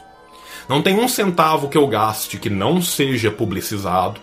Não tem nada que eu faça que seja fora do domínio da lei. Em direito público, a norma é cogente de, de aplicação obrigatória. Eu tenho muito pouco espaço discricionário para falar vou fazer isso ou vou fazer aquilo. Em direito administrativo, que é uma das vertentes do direito público, é me dito. Por exemplo, assim, eu vou fazer uma licitação, a lei 8666-93, ela me conta de cima embaixo como que ela deve ser, onde que ela vai começar, onde que ela vai terminar, o que que tá certo, o que que tá errado. Tudo o que eu faço é julgado pelo TCU, porque tem que existir mecanismo de controles e balanços, checks and balances, que é o controle interno e o controle externo dentro da, da própria estrutura da União. Então, assim, minha função como funcionário público é essa. Tá? Eu sou autoridade consular em Minas Gerais. Uma pessoa me apresenta um documento. Se o documento está correto, eu carimbo. Se o documento não está correto, eu não carimbo. Não importa se essa pessoa é meu amigo, se eu desconheço, tal. Outra coisa, esse serviço é gratuito. Eu não aceito nenhum centavo por isso. Se a pessoa vira para mim e fala assim, ah, te agradeço muito, tá aqui uma nota. Por favor, senhor, guarde ela no seu bolso. Tá Entendeu? Então, assim, eu levo muito a sério o meu dever como funcionário público, porque todo mundo, inclusive eu mesmo, paga o meu salário. Eu me pago, você me paga, enquanto você paga um imposto federal em qualquer coisa que você comprou, vamos falar assim, no final do ano você pagou seu imposto de renda, um milionésimo daquele dinheiro que você tá indo, tá indo pro meu bolso. Então, assim, eu tenho uma responsabilidade porque eu trabalho com coisas públicas. Sabe? Então, assim, para além disso, existem outras funções do meu carro que muita gente desconhece. Então, por exemplo, assim, o Itamaraty é um dos membros originários do CISBIN, o Sistema Brasileiro de Inteligência. O CISBIN é muito ativo em Minas Gerais graças aos esforços do chefe do CISBIN do Itamaraty em Minas Gerais, vulgo eu. ok. Tá? ok. Então, por exemplo, assim, na última Copa do Mundo, eu fiquei com a parte de contra-inteligência e contra-terrorismo, e a gente conseguiu identificar e realizar a prisão de pessoas que eu não posso, obviamente, falar quem foram, mas foi muito bom que a gente tenha feito esse trabalho. Então, assim, tem algumas coisas no serviço público que funcionam muito melhor do que às vezes a gente imagina, mas que não tem divulgação nenhuma. E tem coisas que simplesmente não podem ter divulgação. É, o. Zamiliano mesmo contou da, da questão das casas. Sim, então assim, por exemplo, assim, eu trabalho com vários documentos que são documentos sensíveis. Então assim, eu tenho treinamento para isso e eu tenho legislação que me veda de mencionar esses assuntos. Então Você é são tipo James Bond. Não, mas são assuntos que vão ficar 15, 25 anos em segredo e que você está lidando com isso. Para além disso, quando eu tô fora do meu país, eu tô representando o meu país. Eu não represento o meu país quando me é conveniente. Eu represento o meu país quando me é necessário. Na minha lua de mel, eu tava pessoalmente, eu pessoa física, eu tava passando a lua de mel com a minha mulher na França, porque o sonho dela na vida era ir pra França. E tipo assim, se ela tá disposta a deixar que eu coloque meu pênis nela, eu, tô- eu tenho que fazer isso valer a pena de alguma forma. Sim, sim. E a gente tava lá. E no aeroporto, um cidadão brasileiro que não falava francês precisava de ajuda para fazer isso. Eu perdi meu voo para ajudar ele. Por quê? Porque eu não sou um membro do Ministério de Relações Exteriores quando me é conveniente. Eu sou todo o tempo, o tempo inteiro. Isso é uma função típica de Estado. Tá? As nossas carreiras são carreiras típicas de Estado. Existe o FONACAT, o Fórum Nacional das Carreiras Típicas de Estado. Lá tem uma definição muito bonitinha do que é uma carreira típica de Estado. Quem tiver interesse, procure. Mas eu que sou de uma carreira típica de Estado, eu tô o tempo inteiro em serviço. Então, assim, eu perdi esse voo. Você acha que eu vou mandar pro Itamaraty aqui? Itamaraty, ajudei um maluco aqui, me manda uma grana aí pra eu pagar a passagem? Não, eu paguei a passagem, não paguei a, a, A diferença. a diferença no meu bolso. Entendeu? Então, assim, existe um comprometimento. Agora, todas as pessoas que estão dentro do serviço público federal têm esse comprometimento? Não, não tem. Pelo lado bom, se a gente for analisar pelo lado bom, as pessoas mais novas que vêm entrando no serviço público vêm entrando com uma mentalidade muito melhor do que as pessoas mais velhas. Eu posso falar isso da minha experiência pessoal, que toda vez que eu trabalhei com funcionários em final de carreira e trabalhei com funcionários em começo de carreira, é gritante a diferença de comprometimento com a coisa pública dos funcionários em começo de carreira. Por quê? Porque hoje em dia a gente está sobre a égide do concurso público, aonde para você entrar num, num um cargo qualquer, você tem que de fato passar por uma seleção onde você, ao menos teoricamente, domina e conhece todos os pressupostos necessários para que você exerça bem aquele cargo ao qual você está tentando. E na esmagadora maioria das vezes, essas pessoas têm comprometimento com essas causas, tá? Então, assim, se eu posso falar alguma coisa boa do serviço público, é isso. Provavelmente, em uma geração e meia, duas, vai haver um depuramento do serviço público e muita gente ruim vai aposentar. Mas até hoje tem gente que vai uma vez por semana, não faz porra nenhuma, não lê um livro para se renovar há 15 anos. Tem. Que- tem demais. E é, é que- porque é meio que a tradição que, pelo que você tá dando a entender, tá morrendo de o que era serviço público no Brasil. É, você é abre aquela- um livro do Machado de Assis e você vê Cara, quem a, tá a questão é servindo é, serviço em- público. se a gente for pensar em administração pública, nós temos três grandes levas. Nós temos uma leva patrimonialista, nós temos uma leva burocrática weberiana e nós temos uma leva gerencialista. Tá? Eu odeio gerencialismo. Gerencialismo é uma tese britânica de 1978, lê-se Margaret Thatcher, que é- eu, vou resumir o gerencialismo por um viés de esquerda. Tá? Como que funciona o gerencialismo? Ah, começa o estado de welfare. No estado de welfare, o governo te dá vários serviços básicos. Por que, que o governo fornecia o, estado de welfare? Porque as pessoas brancas e de bem eram as pessoas do estado de welfare. Só que, depois das grandes crises da década de 30 e 40, houve um floruit da economia capitalista como um todo, e o estado de welfare começou a abarcar várias pessoas que antigamente ou eram white trash ou eram pessoas de clivais sociais mais baixas que acabaram se alavancando socialmente junto com isso. Chega um momento onde as elites olham e falam assim: hum, ficou marrom essa mistura, né? Temos que evitar que essas pessoas tenham dignidade. E é nessa hora que entra o gerencialismo. O que é o gerencialismo? O gerencialismo, em última instância, é a cooptação do Estado pelo privado. Então você cria a ideia de que os processos serão dinamizados. As coisas serão mais eficazes. Nós vamos acabar com essa burocracia. Como? Vendendo tudo, terceirizando e colocando o Estado como se uma empresa fosse. Só que para trás disso você tem vários interesses do grande capital envolvidos, você tem vários interesses comerciais envolvidos, e você tem literalmente a extirpação de serviços básicos que tornam grande parte de uma sociedade socialmente vulneráveis.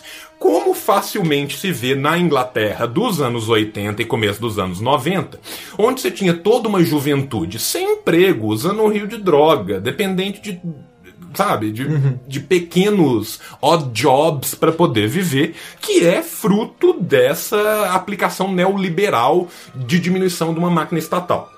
Então, assim, a verdade é que hoje em dia, se você fosse pegar o Executivo Público Federal brasileiro, ele não tinha que ser enxuto, ele tinha que ser aumentado. Falta gente no Executivo Federal para poder fazer as coisas, mas sobra gente em cargo de confiança que não é concursado e gente em cargo político que não tem capacidade nenhuma de fazer as coisas. O Ministério de Relações Exteriores ele é uma exceção nisso, porque todos os membros do Ministério de Relações Exteriores são membros da carreiras do Ministério de Relações Exteriores, com exceção de uma pessoa que é o consultor jurídico, que é um advogado geral da União. Ou seja, ali tá tudo certo.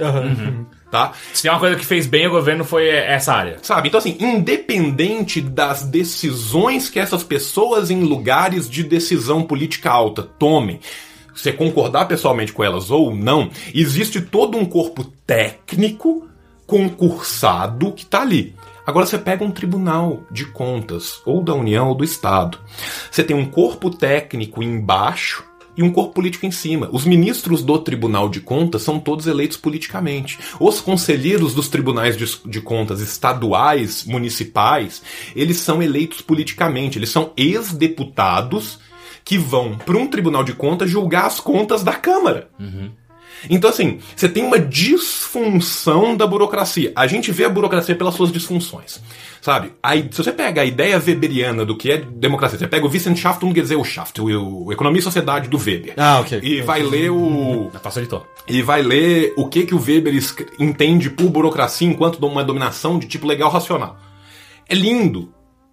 Na teoria ali, no modelo ideal, maravilhoso. Só que o que acontece na prática são as disfunções dessa burocracia. Então, assim, você tem um cara que é um político que vai tomar a decisão depois que o cara que é técnico fala. Então o que acontece num tribunal de contas é que o analista, o técnico, vai virar e falar assim: olha, essa obra está superfaturada. É, a gente chamou o nosso engenheiro da área técnica, tá totalmente mal feita, essa merda vai cair. Eles estão cobrando 15 vezes mais do que deveriam e mundo devia ser preso. Aí chega o conselheiro do Tribunal de Contas e fala assim: ah, mas veja bem, essa obra é feita pelos nossos colegas da Odebrecht. Então vai ficar muito difícil da gente poder fazer isso. O que nós vamos fazer é um pacto que daqui para frente, Odebrecht, ó, esses 30 milhões para trás passou. Tá, tá perdoado e tal. Mas na moral, ó, agora eu tô de olho. Se acontecer alguma coisa, eu vou ficar pessoalmente triste. Você entendeu? E isso mina completamente a estrutura do Estado, a reconhecibilidade desse Estado, o estatuto de validade e legitimidade desse Estado. Então, assim, o nosso problema enquanto Estado, falando do executivo público federal como um exemplo, mas assim, da estrutura burocrática estatal como toda, é essa. As pessoas que tomam as decisões são pessoas em cargos políticos, enquanto a natureza do cargo dela deveria ser eminentemente técnico. Uhum. Sabe? Imagina se você chegasse num hospital e você chegasse assim, então, o enfermeiro que te atende é formado em enfermagem, tá? A menina da recepção, ela é formada, ela é secretária bilíngue, mas o seu neurocirurgião é o vereador Tinoquinho do vôlei. é isso que acontece no Boa sorte. É, é isso. É, não, é, te- teve até uma. Outro dia eu tava vendo uma frase, não sei quem foi que falou, mas como é gritante e bizarro como todos os nossos CEOs são, são eleitos meritoc- meri- meri- pela meri- meritocracia, enquanto os políticos são porque a gente acha ele legal.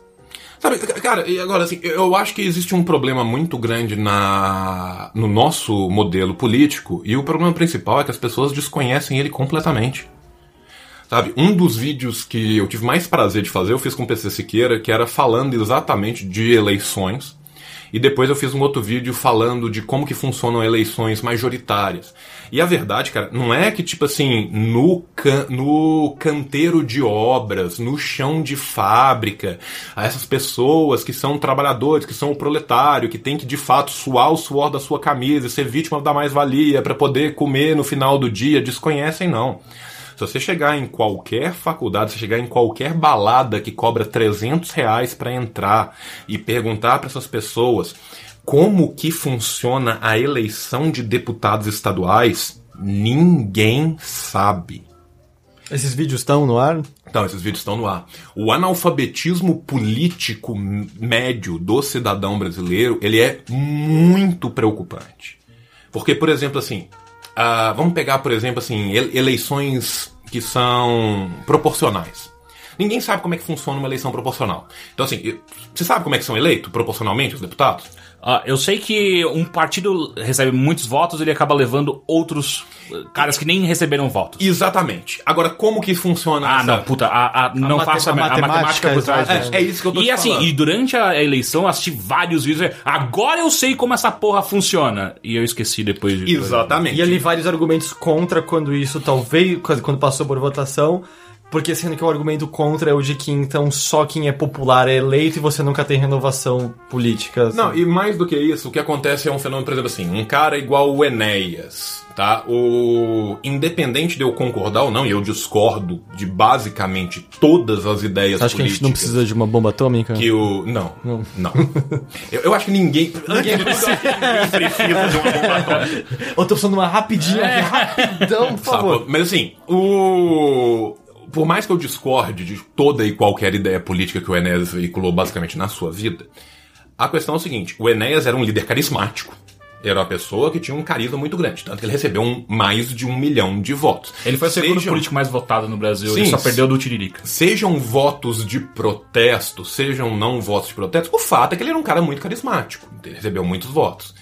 Só que o fato do Enéas ter recebido muitos votos faz que no final o quociente eleitoral do Prona vá na casa do caralho. Então, junto com o Enéas, foram mais cinco. Um dos quais foi eleito deputado estadual com 1.200 votos. Deputado federal com 1.200 votos. Não faz o menor sentido. Então, assim, um não faz o menor sentido, dois, as pessoas não sabem quem que elas estão elegendo. Porque, tipo assim, você me desculpa. Uma coisa que não existe hoje no Brasil é uma claridade sobre qual é a ideologia defendida por cada um dos partidos. A própria sigla partidária, ela é esvaída de sentido. Ninguém sabe qual que é o plano daquele partido e muitos dos partidos sequer entregam planos. Pela legislação eleitoral, os partidos são obrigados a entregar planos de governo para as eleições tá? Eleições que sejam. Mas era demais, na, na, última de prefeito aqui em São Paulo era só o Haddad que tinha. Sim, mas assim, mais tinha porra nenhuma. É isso que eu tô te falando, as pessoas não o entregam. O Alckmin não entregou de governador. Então, as pessoas não entregam e tal, e ninguém procura. E a verdade é que simplesmente inexiste, são raríssimas as exceções contadas num dedo das pessoas que vão atrás de qual é o plano de governo do candidato que eu tô votando. Sabe? E, sim, e as pessoas sequer conhecem o que, que significa aquela sigla, sabe? Por exemplo, assim, PSDB, Partido Social Democrata Brasileiro. Se você virar para um cara que provavelmente, nós estamos gravando hoje no sábado, amanhã, dia 16, domingo, vão ter várias manifestações na rua. Boa parte das pessoas que vão nas manifestações de amanhã se dizem apoiadores do PSDB. Se você perguntar para essas pessoas o que é a social-democracia, de onde ela veio, o que ela defende, as pessoas não sabem. E se você perguntar na manifestação que vai ter na frente do Instituto Lula, é o PT um partido de fato dos trabalhadores?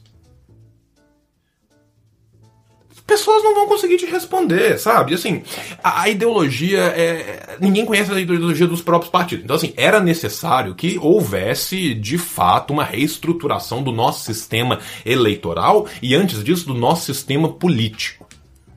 Porque acontecem as coisas mais bizarras do mundo, tá? O Lula. O Lula foi eleito presidente. Quem que era o vice-presidente do Lula? Boa pergunta. José de Alencar tá? José de Alencar era do Partido Liberal, um partido que defendia os patrões e os sindicatos patronais, sendo vice do Partido dos Trabalhadores. Você consegue perceber que tem algo de errado nisso.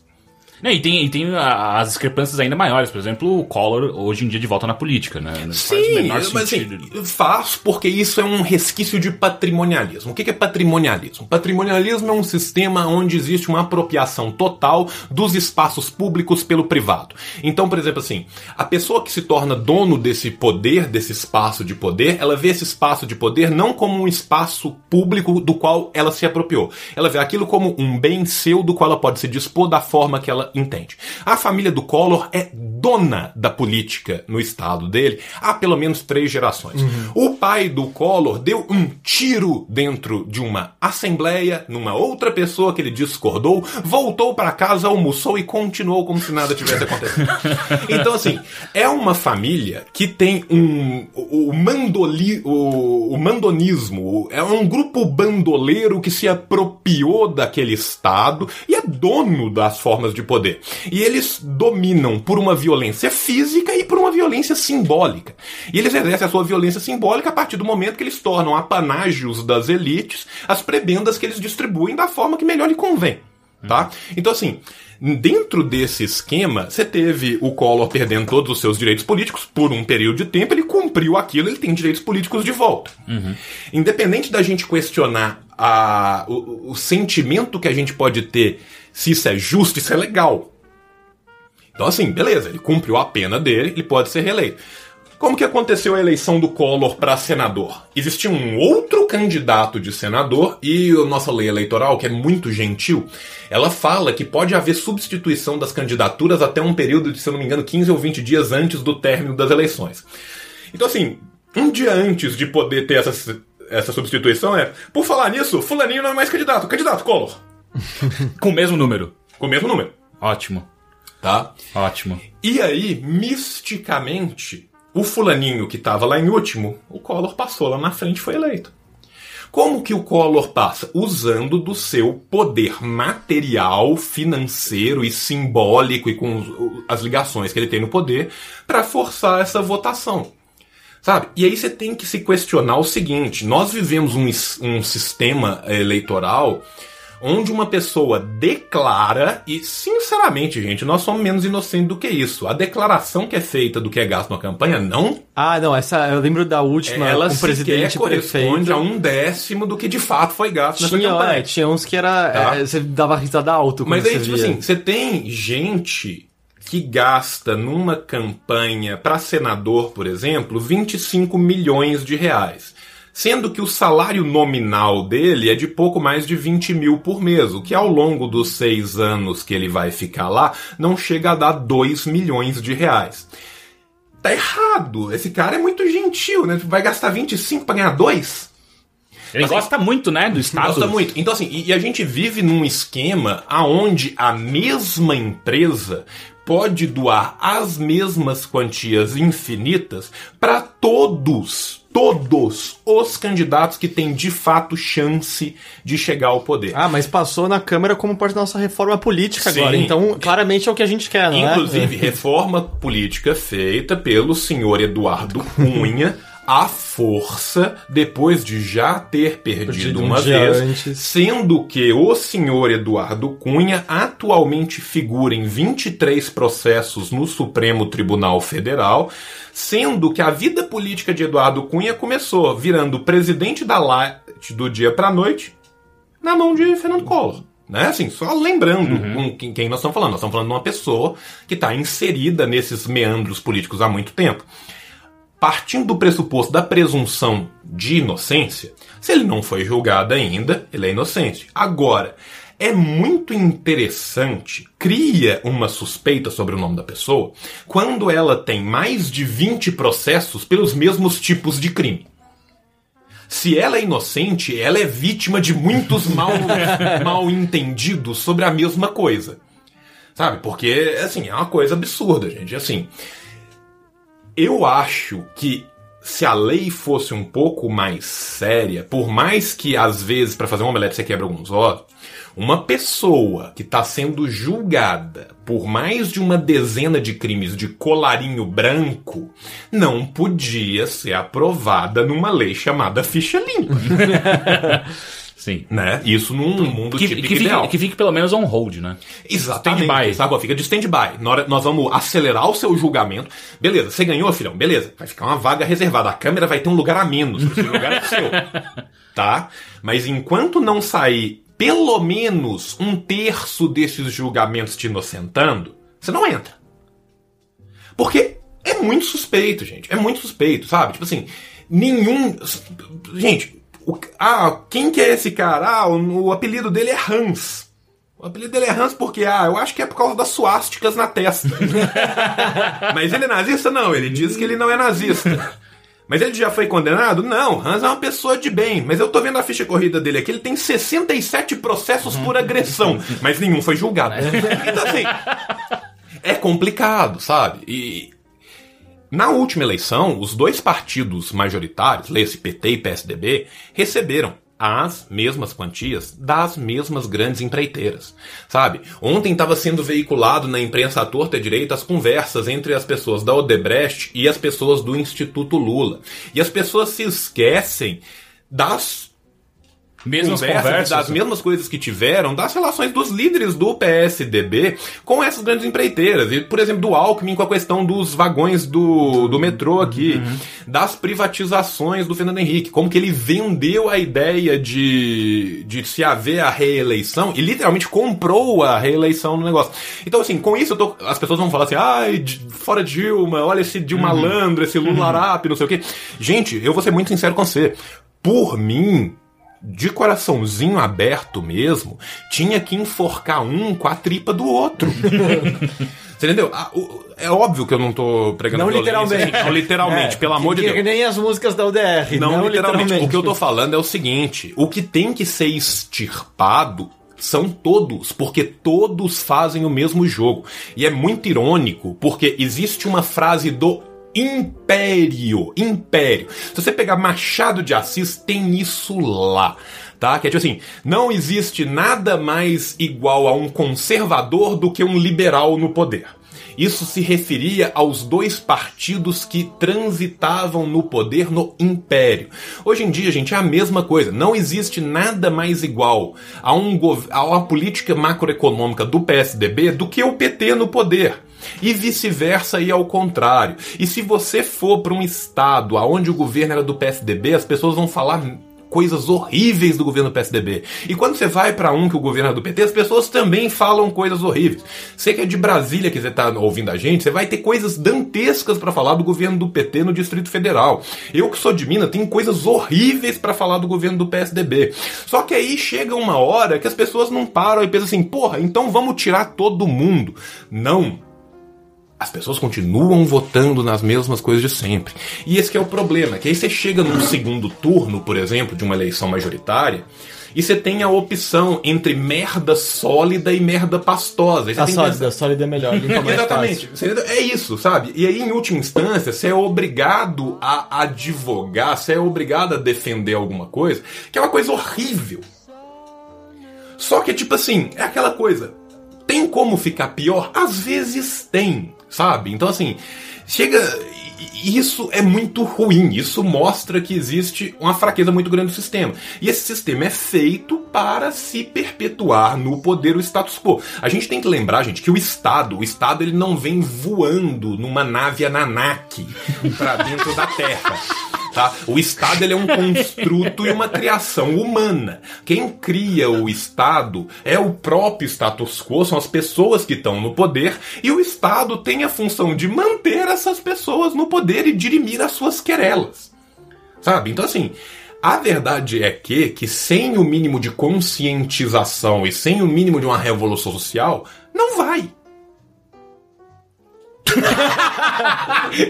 é que, se, se você estivesse vendo agora, o João basicamente drops the mic. Foi isso que aconteceu. João. É, vamos fazer uma pausa pra água? Vamos, vamos.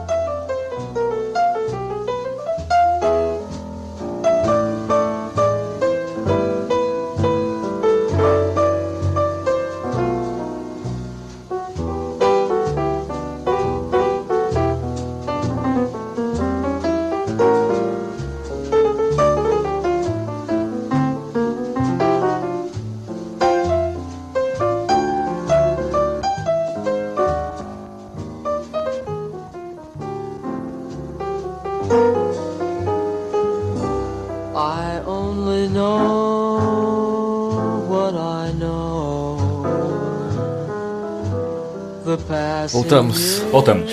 Onde estávamos? É... Antes da gente. Antes da gente descobrir as curiosidades de causos que você enfrenta, João, eu queria só entender como que foi esse pulo de o jovem mancebo de 16 anos, black metal satanista, olhou assim, hum, tá aí, Itamaraty é uma boa. Cara, a, a verdade é que sim, é, o, o Itamaraty aconteceu na minha vida da forma mais randômica possível. É, eu sou formado em Histórias e eu tenho formação complementar em Letras Clássicas. Eu fiz meu mestrado aqui na USP em História Social, em História Social da Idade Média. Uhum.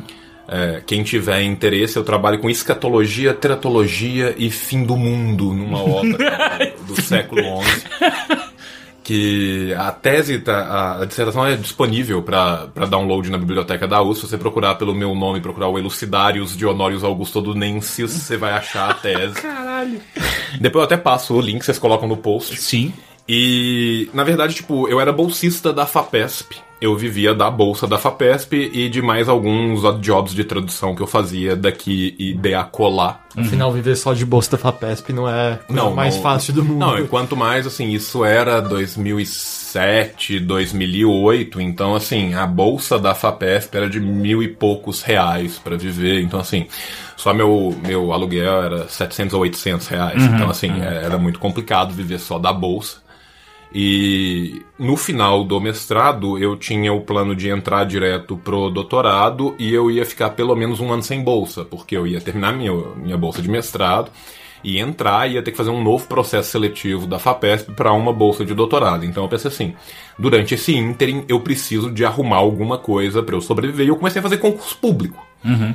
E eu passei ao mesmo tempo no concurso da Caixa Econômica Federal, para ser escriturário e passei no concurso do Itamaraty de oficial de chancelaria. Acabei indo pro Itamaraty, porque pagava melhor, a decisão Puramente. puramente financeira. Então, assim, eu nunca tive o desidério de trabalhar com relações internacionais. É, eu estudei muito de relações internacionais e de política exterior brasileira no meu curso de história, porque faz parte da grade do curso, e são matérias muito interessantes, as que não são obrigatórias, as optativas são muito interessantes. Então, assim, eu tinha algum conhecimento do, do ramo, do métier. E isso ajudou bastante no feitio da prova, porque a segunda etapa, que era uma prova aberta, as questões que caíram eram questões que eu já tinha algum conhecimento, então isso facilitou muito a minha vida. E como eu falo inglês muito bem, e meu português não é ruim, eu fechei a prova de português e a prova de inglês, e isso facilitou muito a minha nota, e eu acabei entrando pro Itamaraty. O caminho natural que a escatologia. Assim, é, não, e é mais engraçado ainda, porque assim, é, eu comecei trabalhando com, com Suméria, Aham. e aí, por falta de orientador, eu fui descendo, descendo, descendo, descendo, descendo até chegar na Idade Média. Ok. E aí, por falta de dinheiro, eu fui parar no Itamaraty. E aí, agora que eu tô com a vida um pouco mais estabelecida, eu tô voltando pra Suméria. Eu tô iniciando um doutorado em literatura antiga. Caralho. E... Eu, eu tava conversando com ele, a minha teoria é só porque ele quer escrever umas letras com um pouco mais de embasamento sobre que demônios usar em cada. E eu vou escrever uma letra sobre Hawawa, que foi morto por Gilgamesh. E a verdade é que, tipo assim, foi assim que eu fui parar no Itamaraty. E a minha história no Itamaraty é muito engraçada, porque, assim, é, o Itamaraty ele tem um problema terrível, estrutural, de falta de pessoal.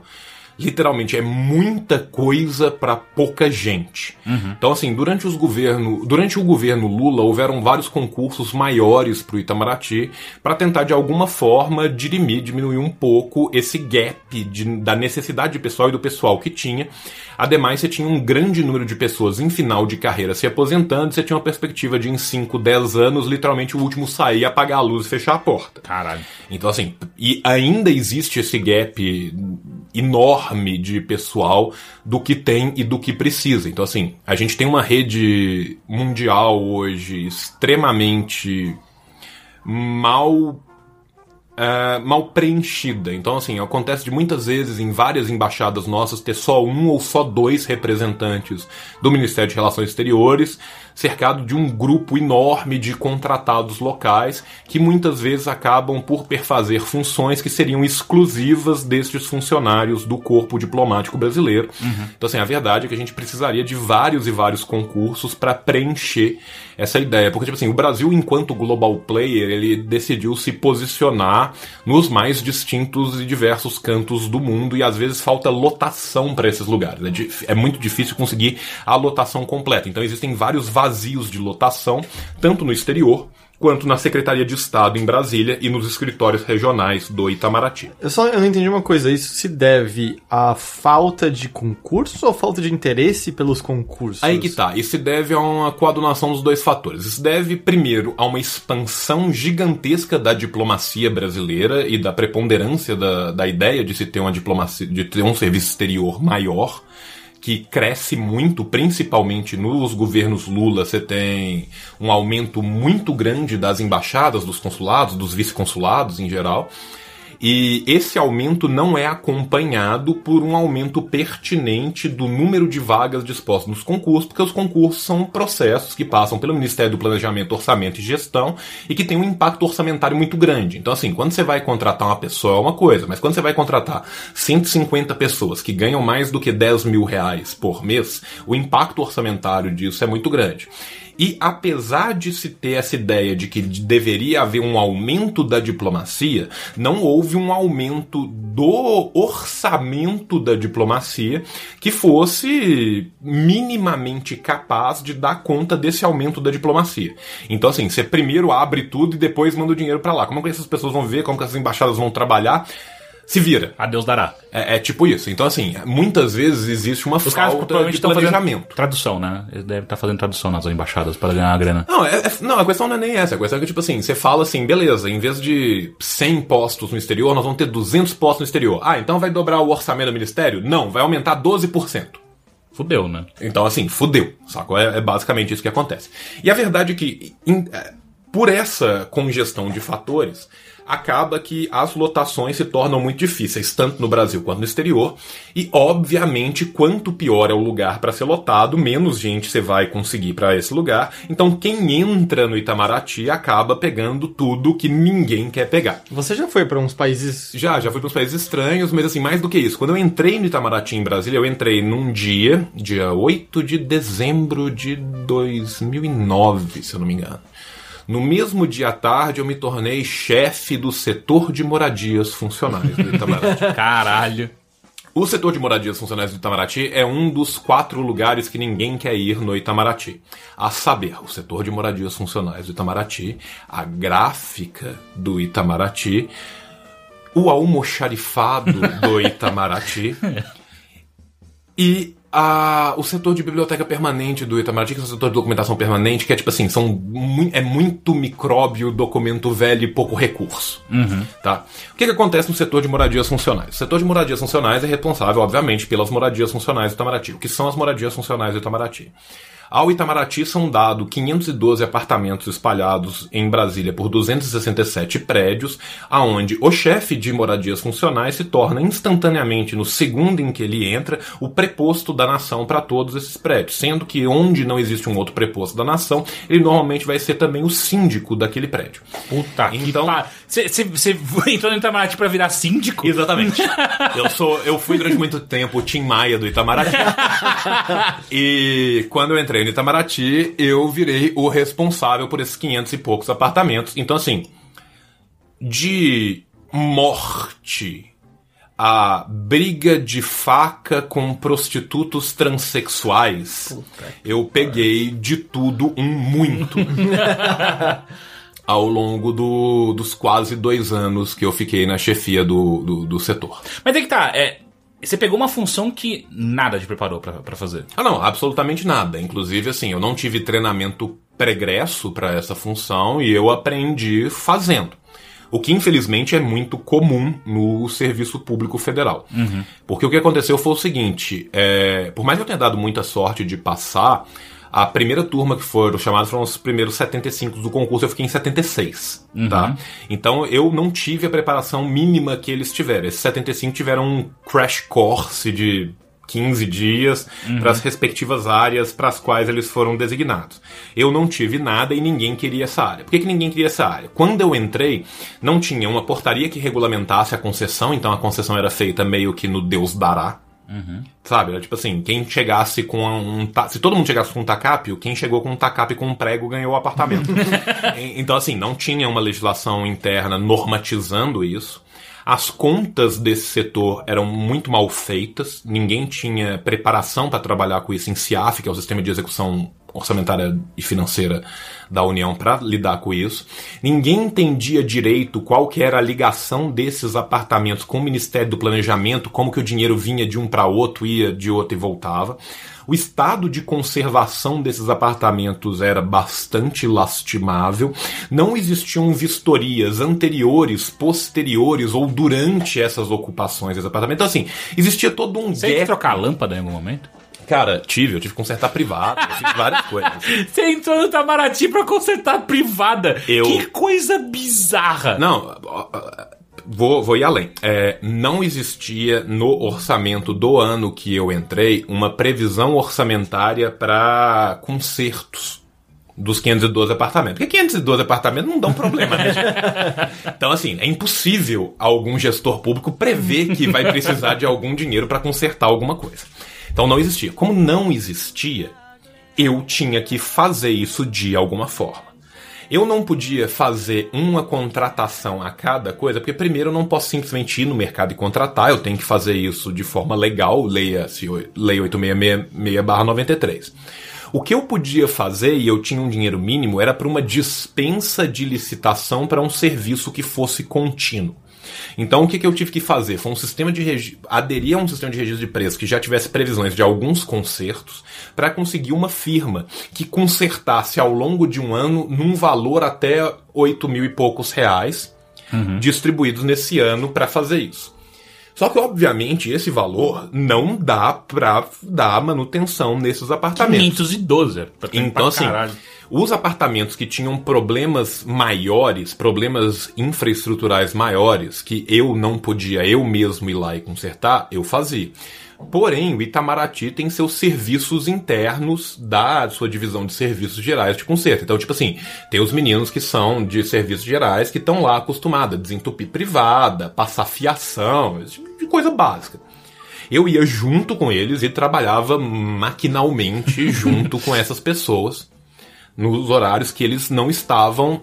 No Itamaraty. Não, na verdade, assim, durante o horário do trabalho, mas num horário que, por exemplo, assim, ah, deu. Eu já tinha combinado com os meninos, olha, na hora que vocês conseguirem uma, liberar duas horas que vocês tiverem, me avisa, a gente pega um carro e vai num apartamento e resolve alguma coisa. Tá? Então, assim, eu vi de tudo no- nesses apartamentos, cara. Por exemplo, assim, como preposto da nação, acontece uma coisa bem engraçada que muita gente não sabe. Eu gosto da introdução. É, preposto na ação. É, Existem certos documentos que são sensíveis que funcionários do Ministério das Relações Exteriores têm acesso a. Esses documentos, na aventura do falecimento de um funcionário, devem ser destruídos. Em tese, nenhum funcionário Itamaraty jamais deveria levar para sua casa documentos sensíveis e secretos da nação. Não obstante, era um costume entre os mais velhos ter tipo uma briefcase no caso de dar alguma merda Quê? e poder ter algo contra alguém e tal. Puta Loucura de gente velha. Puta que pariu. Então, muitas vezes, no evento do falecimento de um servidor dentro de um apartamento funcional, eu tinha que entrar antes da polícia para descobrir e destruir documentos sensíveis. Numa dessas entradas, eu me deparo com a seguinte cena que agora eu passo a descrever. Ao chegar no. Me ligaram por volta de 8 horas da noite de uma sexta-feira, ironicamente eu ainda estava no serviço, e me falaram: Olha, João, o senhor Fulaninho não aparece no prédio há uma semana. Porém, um cheiro muito forte começou a sair do seu apartamento. Ah, que bosta. Dado o fato que ele é um senhor de 69 anos, nós acreditamos que ele morreu. Eu falei, mas ele não tem família, não tem ninguém que falou assim, não, ele nunca teve família, ele tá aqui no prédio há uns 5 anos, ninguém nunca veio visitar, então assim, a gente supõe que ele não tem família. Eu falei, beleza, tal, tô, tô indo pra aí então, eu tenho a chave, eu tinha a chave mestras de todos os apartamentos, obviamente, a chave de todos os apartamentos, e, e fui para pro apartamento desse rapaz, desse senhor. E eles me avisaram, olha, tá acontecendo uma outra coisa estranha no apartamento. Eu falei, o que, que é? Falou assim, tem um barulho de relação sexual que tá se repetindo há uma semana. Pô, ele deixou num loop em alguma fita, não é possível. Exatamente. É, eu entrei no apartamento, um, um cheiro de necrochorume muito avançado no ar. E o, o corpo dele estava nu e semi-decomposto no chão. Puta que bosta. E na televisão tinha uma fita de pornografia gay rodando em loop há uma semana. Caralho. Como eu não podia mexer na cena, eu tive que fazer todo o meu trabalho Rolando. rolando a putaria gay. Mas era E o nível, cheiro? nível que você não podia deixar uma impressão digital no lugar, assim, ou... Não, é porque, tipo assim, por exemplo, eu não sei se houve um envenenamento ou se houve alguma coisa. Então, por exemplo, assim, se tiver algum traço naquilo, eu posso mexer e aí eu, eu mudo quimicamente a coisa e tal. Eu não posso encostar na cena. Você tem que só... Eu tenho que esperar, eu tenho que esperar a polícia. Eu acompanho a cena toda, é muito melhor do que isso. Primeiro eu procurei, aí eu achei. Assim, achei toda uma coleção de tipo garotões bronzeados chupam picolés, volume 25. E achei alguma documentação sensível de algumas embaixadas Puta nossas que no pariu! exterior, que eu destruí. Que caralho. E uma vez destruída a documentação, eu chamei a perícia técnica. Quando a gente virou ele, ele provavelmente deve ter tido um AVC e ele atru- ele estava nu se masturbando e teve um AVC Aham. e ele caiu pra frente, o osso do nariz entrou pra dentro do crânio, então Ah. aqui quebrou tudo, ele estava ensanguinado por baixo. pariu. E como entrou o osso pra cá, começou um processo de deterioração. Então, assim, o fundo do crânio, da cabeça dele já tava aberto quando eu cheguei, então dava pra ver Ah. assim. Parecia aí- que tinha tomado um tiro, né? Parece- a gente achou que era suicídio. Na verdade, foi muito engraçado, porque, tipo, o pessoal. Sim, parece mesmo. O pessoal da polícia técnica, o pessoal da perícia, falou assim: isso é suicídio. Aí eu falei: se é suicídio, isso é o buraco de saída, cadê o padrão de espalhamento de sangue atrás da cabeça dele? E cadê a Não tem arma? sangue no teto, não tem Ah, arma, não tem nada. Aí o cara falou: pô, verdade, hein? Cara, Isso é muito bom. Pô, verdade. Aí a Isso é síndico, né? Isso é síndico, né? Aí a gente descobriu que não era um suicídio e tal, mas essa foi uma cena muito bizarra. Aí vem a segunda parte mais legal ainda. Ele não falava com o filho dele há vinte e tantos anos. Quem tem que dar a notícia? Você. Exatamente, o preposto da nação. e aí eu fui dar a notícia pro filho. E, obviamente, tem coisas, gente, que eu acho que é preferível. Eu, eu não preciso de expor o cara. Aham. Entendeu? Então eu liguei assim, olha, você é o filho do fulano de tal, tal, sou, olha, eu sou funcionário do Itamaraty e tal. É, Você você tá sentado, você tá podendo falar tal. Ah, aí ele já. A pessoa Já- já percebe, ligou, a pessoa se se ligou. ligou tal. Aí ele falou, não, pô, meu, meu pai faleceu, né? Eu falei, é, seu, seu pai veio a óbito aqui em Brasília tal.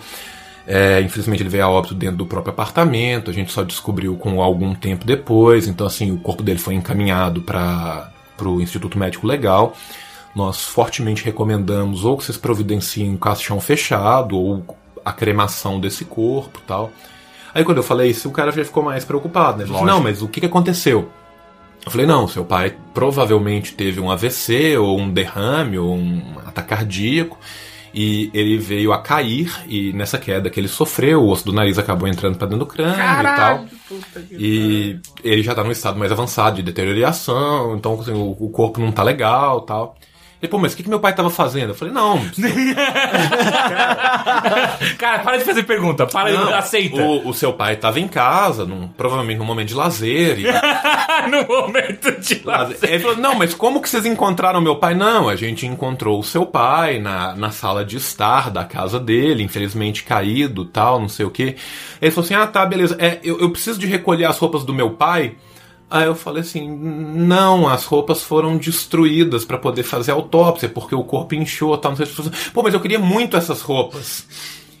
Cara, aí eu fiquei, tipo, sem ter Pra onde você vai? pra onde você vai. Eu falei, então... Mas peraí, ele queria as roupas que estavam no. no... Pra Tipo, ele queria enterrar o pai junto com as roupas que o pai morreu, você entendeu? Tá. E tipo assim, eu fiquei. Não é tipo que ele assim, queria as roupas do armário. Não, não, não. E eu falei assim, não, mas você vai ter que. Você providencia, por favor, uma outra vestimenta e tal. E, e o cara foi insistindo, cara, mas o que aconteceu com meu pai? Como que vocês acharam ele? Tava acontecendo alguma coisa. Você acha que pode ter sido um suicídio? Pode ter sido envenenamento tal, não sei o que. Eu, eu falei assim, tive que correr pra todos os lados pra não falar, mas não expus o pai do menino e tal. Mas Ah, assim, você conseguiu não, Spam? consegui não expor, Ah, mas é assim. porque é o tipo de. Tá ligado? Cara, porque é foda. Porque Porque chega assim- uma hora que o cara insiste tanto que te dá a vontade de você falar assim, mano, Filha da puta! Seu pai tava batendo uma punheta e morreu.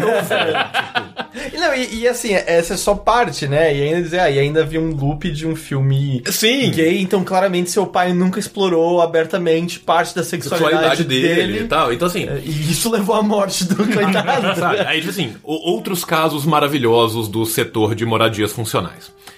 Tinha um apartamento que, quando eu cheguei, alguém virou pra mim e falou assim: Então, João, tem uma. Gente, desculpa. Relaxa. Quando eu cheguei lá, alguém virou pra mim e falou assim: Então, João, ali tem uma jarra dos apartamentos que você não pode mostrar pra ninguém. Como Ah. ninguém pode morar naqueles E lugares. exatamente era isso. Aí eu falei: São assombrados? Eu falei, "O- oi, desculpa, o quê? A gente, tem- a assim, gente não. paga uma pai apartamento que ninguém mora, é isso. Ele falou, não, tem dois apartamentos que você não pode mostrar pra ninguém. Eu falei, mas como assim você não pode mostrar pra ninguém? Ele falou assim, não, um é uma casa que era num setor de Brasília, que eu não vou expor o lugar, que infelizmente ela ficou sem ninguém morar durante um tempo. E aí acabou que um terreiro de quimbanda invadiu esta casa. Além do terreiro de Kimbanda, ela também virou um ponto de consumo e venda de crack à noite. Então, durante o dia rolam rituais de sacrifício e à noite a galera fuma pedra. Existia tipo, uma discussão, bom, é. Mais 10 anos é uso capião dos craqueiros. Então, tinha essa casa. Cara, ok, essa é justificável, mas ok, em algum momento não tem que falar assim, E- olha, não é e- mais do governo isso aqui, ok? É, a, a- parte boa não é essa casa. É. A parte boa é o segundo apartamento. Qual que é o... E tem o paraíso da suruba. Eu falei, oi? eu falei, Primeiro, primeiro espanto, pera, onde não é o paraíso da suruba? Aí eu virei e falei assim, pô, mas por que, né, que ganhou essa tão bela alcunha? Ele falou, não, foi o seguinte, existia um, um, um diplomata que era um, um grande deviante. e ele decidiu pegar um apartamento de 4 quartos e 250 metros quadrados e tirar todas as paredes que não fossem as vigas estruturais do apartamento. Ele fechou todas as janelas, colocou luzes artificiais no apartamento e concretou o chão, o teto e as paredes, criando uma grande dungeon de 200 metros quadrados aonde você tem um chuveiro coletivo para 15 pessoas, uma cama de 10 metros quadrados e vários bidês com chuveirinhos de fazer chuca. Caralho, cara. E eu falei assim, mas como assim vocês permitiram isso? Como que esse cara entregou É. esse apartamento e foi pro exterior? Ele falou, não, isso foi há muito tempo atrás, aconteceu na década de 80 e não tinha controle nenhum. assim. E eu falei assim, não, eu, como bom funcionário público, vou conseguir resolver esses dois problemas. E o que, que você fez? Eu braviamente vou enfrentar esses dois problemas. Aí beleza, paraíso da suruba. Capítulo 1. Ca- Capítulo 1. Paraíso. Paraíso da Suruba. O. Ti- Tinha uma lista de pessoas que chegavam do exterior e as pessoas entravam numa fila. E essa fila muitas vezes era uma fila muito grande e o custo de vida em Brasília é muito alto. Diplomatas mais avançados na carreira são pessoas que já juntaram um bom dinheiro ao longo da sua carreira, uma vez que eles recebem dólar no exterior. Então, assim, são pessoas que normalmente são mais abonadas.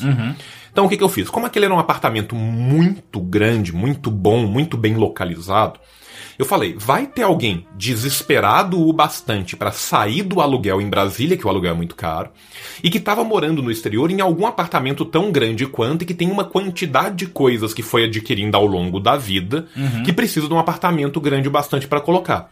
Se essa pessoa tiver uma perspectiva de ficar em Brasília por um período de tempo maior, vai ser interessante para ele reformar o paraíso da suruba. Ou ficar com ele do jeito que tá. vou, vou tentar achar esse desesperado. Aí beleza, aí tipo assim, tinha um cara que tava lá no finalzão da fila, eu liguei pra ele. Falei assim: olha, Fulano, eu sei que você tá muito longe na fila e tal, e eu tava vendo aqui nos seus assentamentos funcionais que você tem três filhos. E. Não, não, gente, existe nessa. Tem um lugar com chuveiro coletivo que seus filhos iam amar. E aí eu virei pra ele e falei assim, olha, tem um apartamento do Itamaraty que infelizmente não tá tão em condições tão legais assim, mas que é um apartamento muito grande. Você teria interesse de ir lá ver? Ele falou assim, pô, tem sim. Eu falei assim, então faz o seguinte, vem só você comigo, porque o apartamento não tá tão legal. Marquei com ele pra encontrar Se com ele, ele. se ele já trabalhava nessa área, só esse não tá tão legal, ele já, já tem que sacar na hora. Só que ele não sacou. E ele foi com as três crianças. Ah, ele levou as três Ele levou as três Ai, crianças cara. pro apartamento. E, Puta. obviamente, ele levou as três crianças e a mulher. Puta que pariu. E aí, na hora que chegou os três, eu já puxei ele pra um canto e falei assim: olha, pede pro, pra sua família esperar no carro tal, não sei o que. Ele falou assim: cara, minha mulher é muito brava, ela tá louca pra ver esse apartamento. Se eu falar isso, ela vai me matar. Eu falei: olha, eu acho que a sua mulher vai te matar. Independente da sua escolha. Mas eu realmente acho temerário que vocês todos subam. Aí a mulher falou assim: o que, que tá aí? Nós vamos subir sim. Era cariocona, assim. Ai, caralho. Aí, nós vamos subir sim. Eu falei, ok, senhora, então vamos conhecer o apartamento. Aí, na hora que eu abri a porta, né, e acendi as luzes artificiais, ela olhou, ela já colocou a mão na boca e falou assim: Meu Deus. Amei. Aí ela ficou olhando assim, caminhando sem entender direito o que estava acontecendo, e os meninos são Brincando. saíram correndo, brincando e tal. E aí eu tive que explicar pra eles, falar assim, olha, a gente chama isso aqui de paraíso da suruba. A situação é essa. Tá, tá rolando isso. Tem que reformar, tem que reabrir as janelas. As janelas só estão tampadas, tá? Essa parte da parede aqui não concretou a janela. É só tirar essa parte e tal, não sei o quê. Pede seus filhos não pularem na cama, por Sabe? favor. Pensa que, tipo, se vocês reconstruírem é um mega apartamento, um apartamento bom e tal, vocês estão pensando em ficar aqui mais tempo. Ela falou, não, agora nós. Fulano tá querendo terminar a carreira dele por aqui e tal. Eu falei, pensa nisso, sabe? Assim, era um cara de uns 40 e poucos anos, com os meninos todos. O mais velho devia ter oito, você entendeu? Tá que pariu. Quando nesse momento acontece a pior cena que eu vi na minha boca, que é a menininha de seis anos grita: Olha, papai, um bebedor! Põe a Não, mano! e Caralho! pôs a mangueirinha na boca e bebeu um pouquinho d'água. Ah, mano. E o, a, a reação do pai? A mesma suas agora. Não! Bom, eu acho que a a grande vantagem é ou ela morre agora ou ela é imune a tudo. Mas no final ele ficou com o No apartamento. final ele ficou com o apartamento, ele reformou o apartamento. E hoje é conhecido como o paraíso da infância. É, é tipo isso. eu- ele, ele salvou esse apartamento. E no caso do terreiro de Quimbanda... Capítulo dois. Capítulo 2. Terreiro de Quimbanda barra Cracolândia. Cracolândia. Cara, esse caso foi um pouco mais complexo. É, Imagina. Porque primeiro eu resolvi fazer uma visita pro lugar durante o dia que eu falei, eu prefiro os quimbandistas aos traficantes. Ok. Aí eu fui durante o dia fazer uma visita e o, o cara me recebeu com, com muita deseducação, pra dizer o mínimo assim.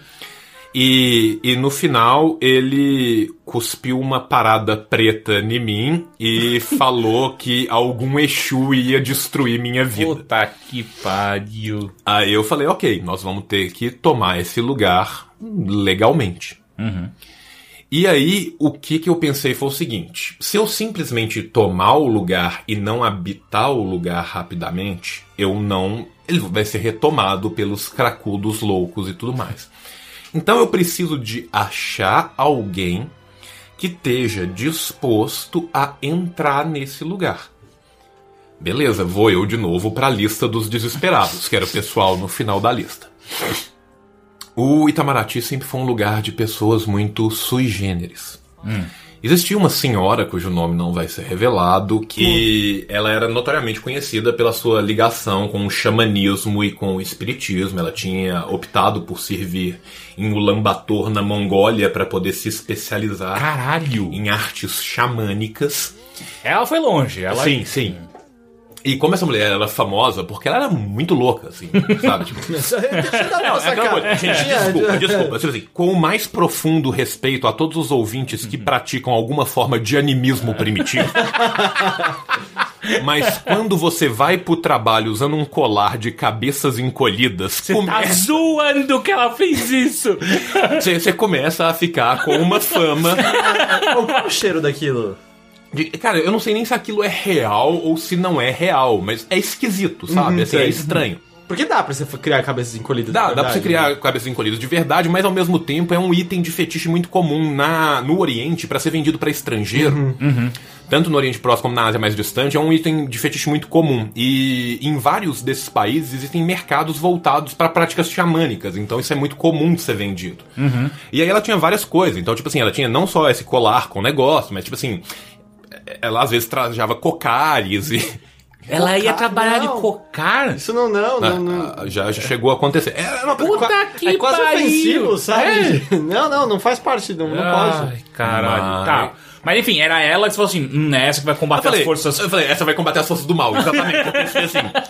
Essa vai combater as forças do mal. Então, assim, eu fui trocar uma ideia com ela e falei assim: olha, eu sei que você voltou há pouco tempo, você não tá com pressa de ver e tal, mas eu tenho uma missão pra você. Puta, você mandou bem. Você jogou onde ela quer jogar. Eu joguei onde ela quer. E eu falei assim: eu tive um sonho com um guia místico.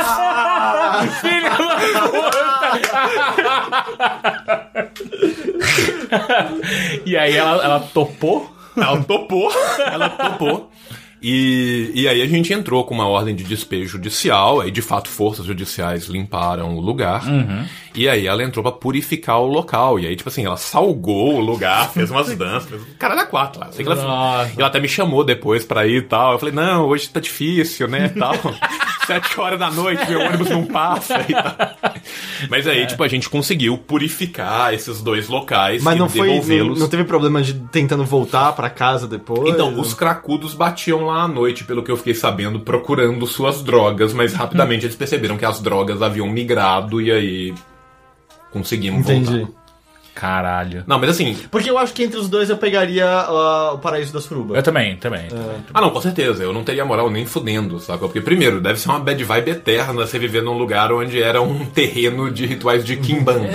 E- Nada e- barra pessoalmente contra a Kimbanda, mas assim. Sei lá, Porra, cara, é, é. tipo, é, é assassinato de animal, eu gosto de bicho, sabe? tipo, E outra, e, e- e de noite os cracudos dominando a porra toda. sim, os cracudos dominando a porra toda, então. Eu ia ter um cagaço eterno de É, tipo, não, esses caras assim, vão voltar, velho. Se eu chegasse à noite e tinha uns cracudos em volta, eu ia, tipo, disfarçar. É, vim comprar crack aqui também, é. Né- Cadê? o- Queremos crack! É, eu acho- Queremos. Acho que não estão vendendo. Vambora, pessoal, vambora. Mas assim, aí rolava essas paradas muito bizarras lá. E depois eu servi no exterior também. Eu servi no, no Cabo Verde, que é um lugar que eu tenho histórias maravilhosas. Cabo, Cabo Verde é uma sequência de mentiras, né? Cabo Verde não é um cabo, Cabo Verde é um arquipélago. Cabo Verde não é verde, ele é verde só um mês por ano. Eles não falam português No- direito. Não, nos outros 11 meses é marrom e eles não falam português, eles falam crioulo cabo-verdiano na rua, que assim, você acaba se adaptando.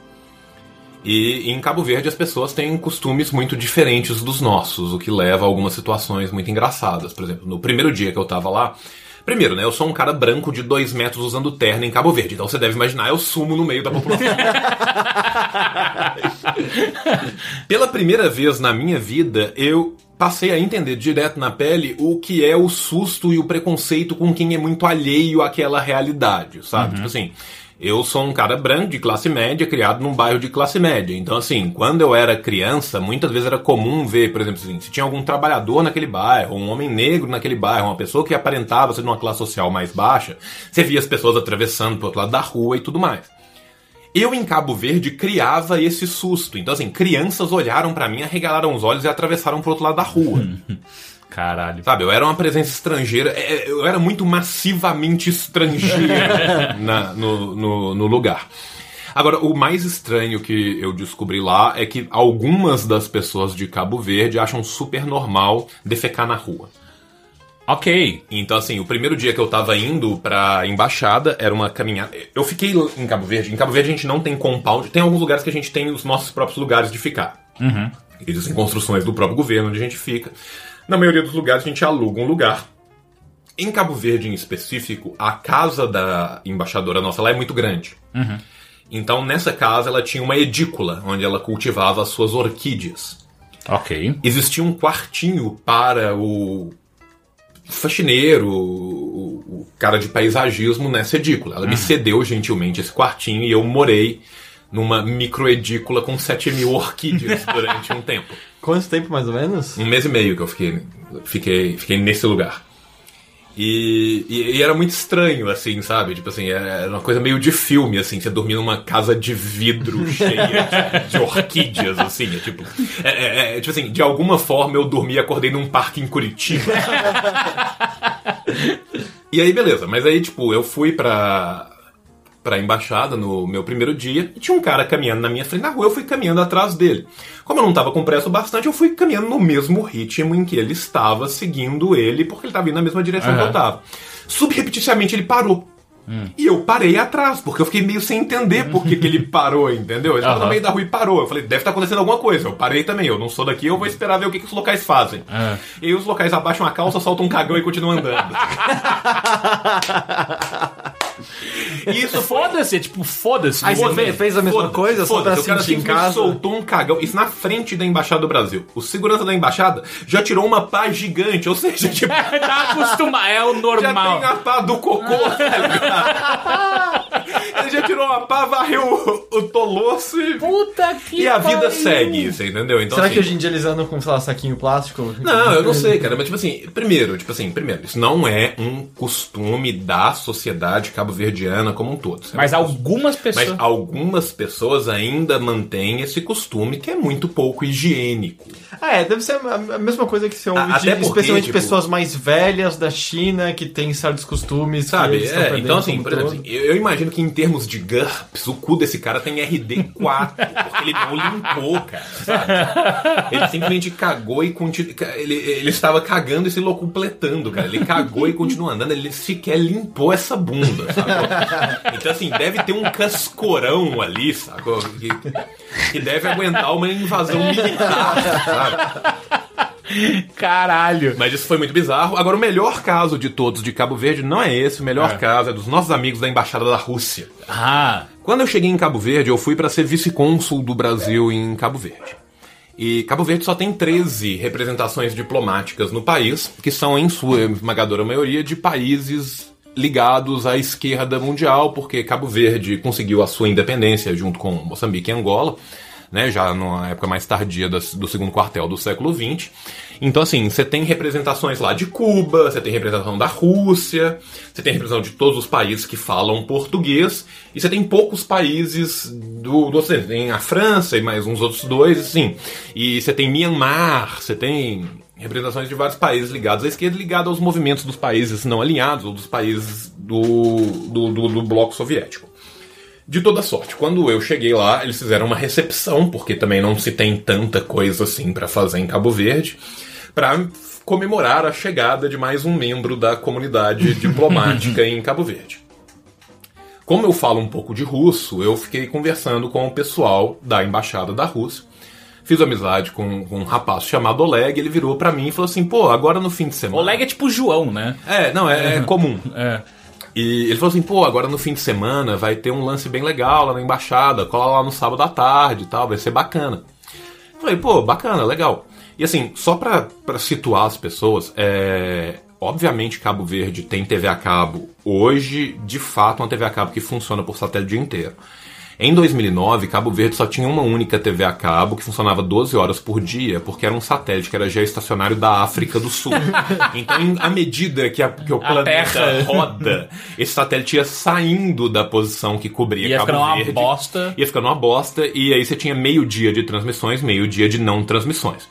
Como eu tava numa missão transitória, não ia passar tanto tempo assim, eu não, eu não achei pertinente gastar meu dinheiro pra ver meia TV a cabo. então, assim, tudo que eu tinha acesso era do- aos dois canais locais.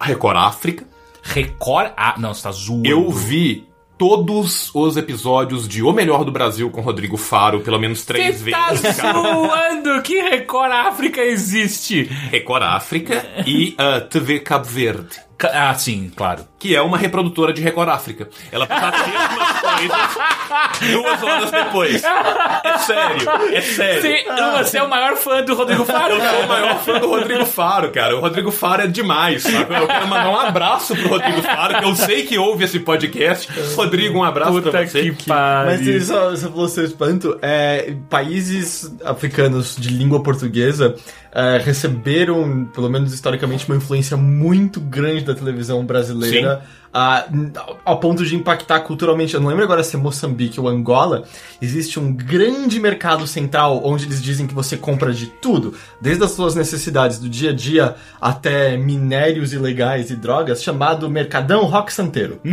sério? é, sério. Caralho. É, se eu não me engano, é em Luanda. É em Luanda? É em, Angola. Ah, então, tá.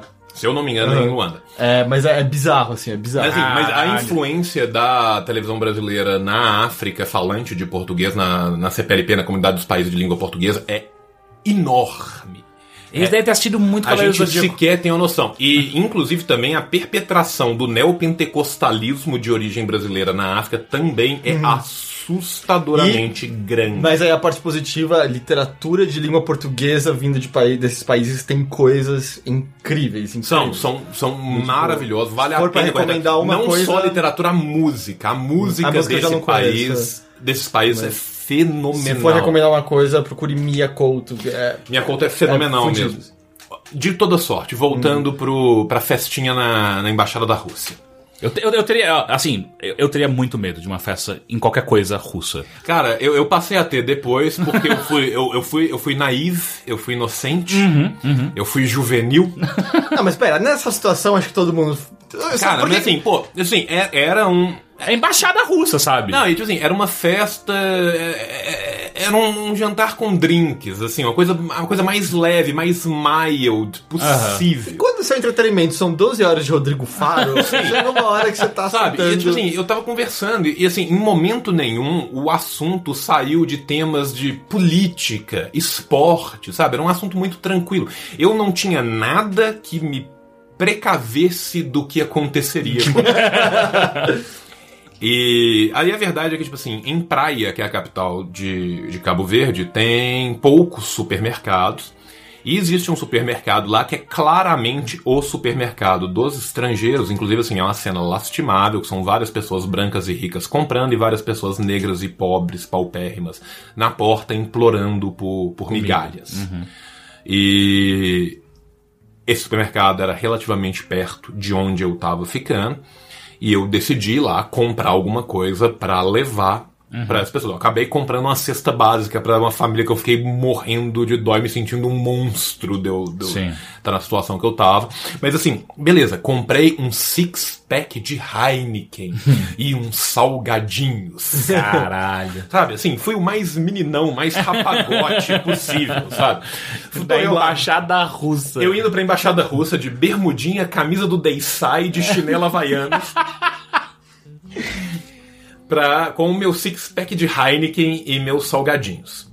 Aí eu toco na porta, porque assim, a embaixada russa, ao contrário da embaixada brasileira, tem um compound. Então, assim, era a embaixada na frente e atrás tinha um prédio onde as pessoas da embaixada moram. Aham.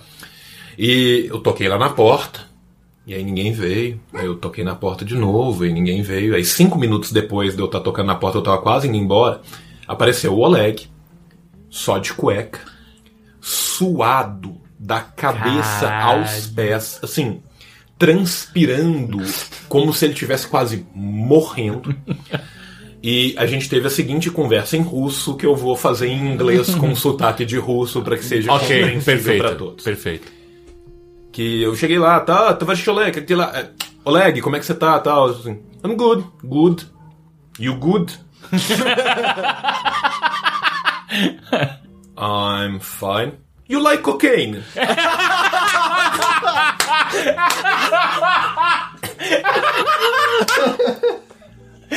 Uh, uh, uh, I'm sorry, what? You like child porn? Eu amo a Rússia! Eu, eu, só, isso. Uh, uh, Oleg, I'm not sure I'm following. You won't like the party? Fechou a porta na minha cara.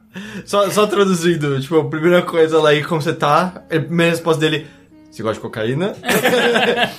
Oleg, não tô entendendo. Segunda pergunta é, você gosta de pornografia infantil? Não estou entendendo, Oleg. Você não vai gostar da festa, porta fechada na cara. E foi isso. Eu voltei pra casa e tomei seis Heineken sozinho, vendo o Rodrigo Faro Comendo salgadinho. comendo salgadinho e talvez chorando um pouco pelo que provavelmente estava acontecendo na embaixada da Rússia. Mas, tipo, pariu, eles te convidaram. Eles me convidaram. Por que, que eles não... Em momento nenhum eles me avisaram que eles estavam me convidando pra uma festa de drogas e pedofilia. Você não tava preparado. Não. Não, eu, cara, eu não tô brincando com você. Eu falei, pô, vai ser mó legal, eu vou conseguir discutir política e evolução do sistema socialista com os russos. Sabe? E- Não. Não. Não. Não. Assim, se você parar pra pensar, a- o que tava rolando lá tem tudo a ver com essa discussão e só prova porque ela não poderia acontecer. Mas, mas aí foi, foi assim, um momento assim, muito marcante É, Imagina. na, na minha carreira. Mas isso mudou completamente sua visão sobre qualquer embaixada russa, né? Cara, é A- aquela as coisa. minha- eu- a minha eu- também. Eu, eu procuro não generalizar. Então, assim, eu, eu não parto. A partir desse momento, eu não parti do pressuposto que todo e qualquer russo russo tá o tempo inteiro no seu fim de semana, no seu tempo livre, cheirando sem parar.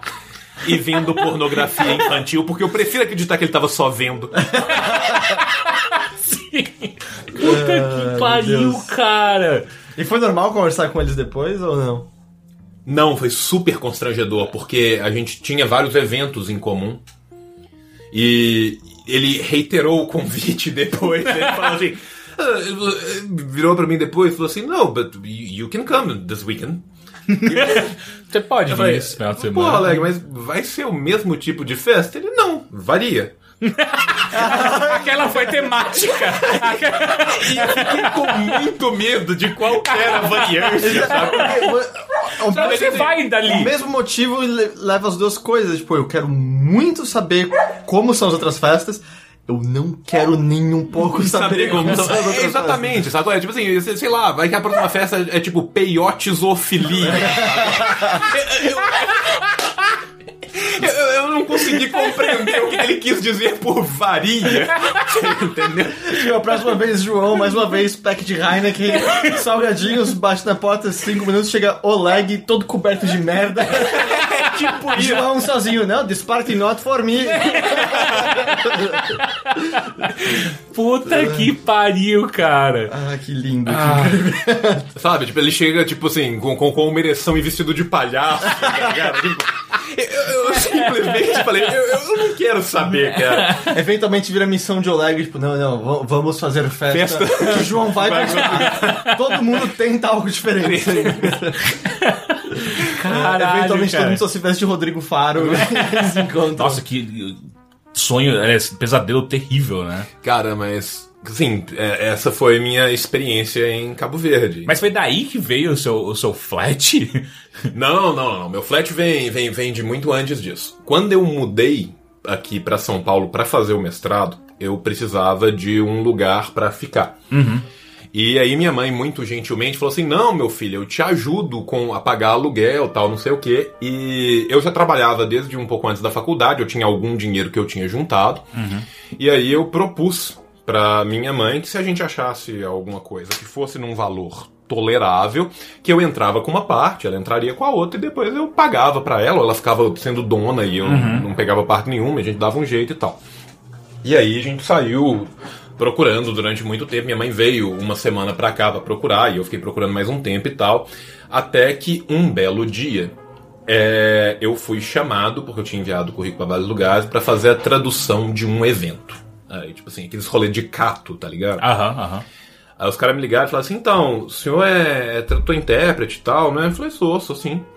Então, a gente precisa de fazer uma tradução. É, o senhor fala russo? Na época eu não falava. Eu falei: não, não falo não. É porque é importante que o senhor fale inglês e não fale russo. Que? o seu inglês tem que ser sem sotaque de russo. que? Ele falou: não, tal, o senhor pode vir aqui e tal, não sei o que. Aí era na Sociedade Esportiva Palestra Itália, no Palmeiras.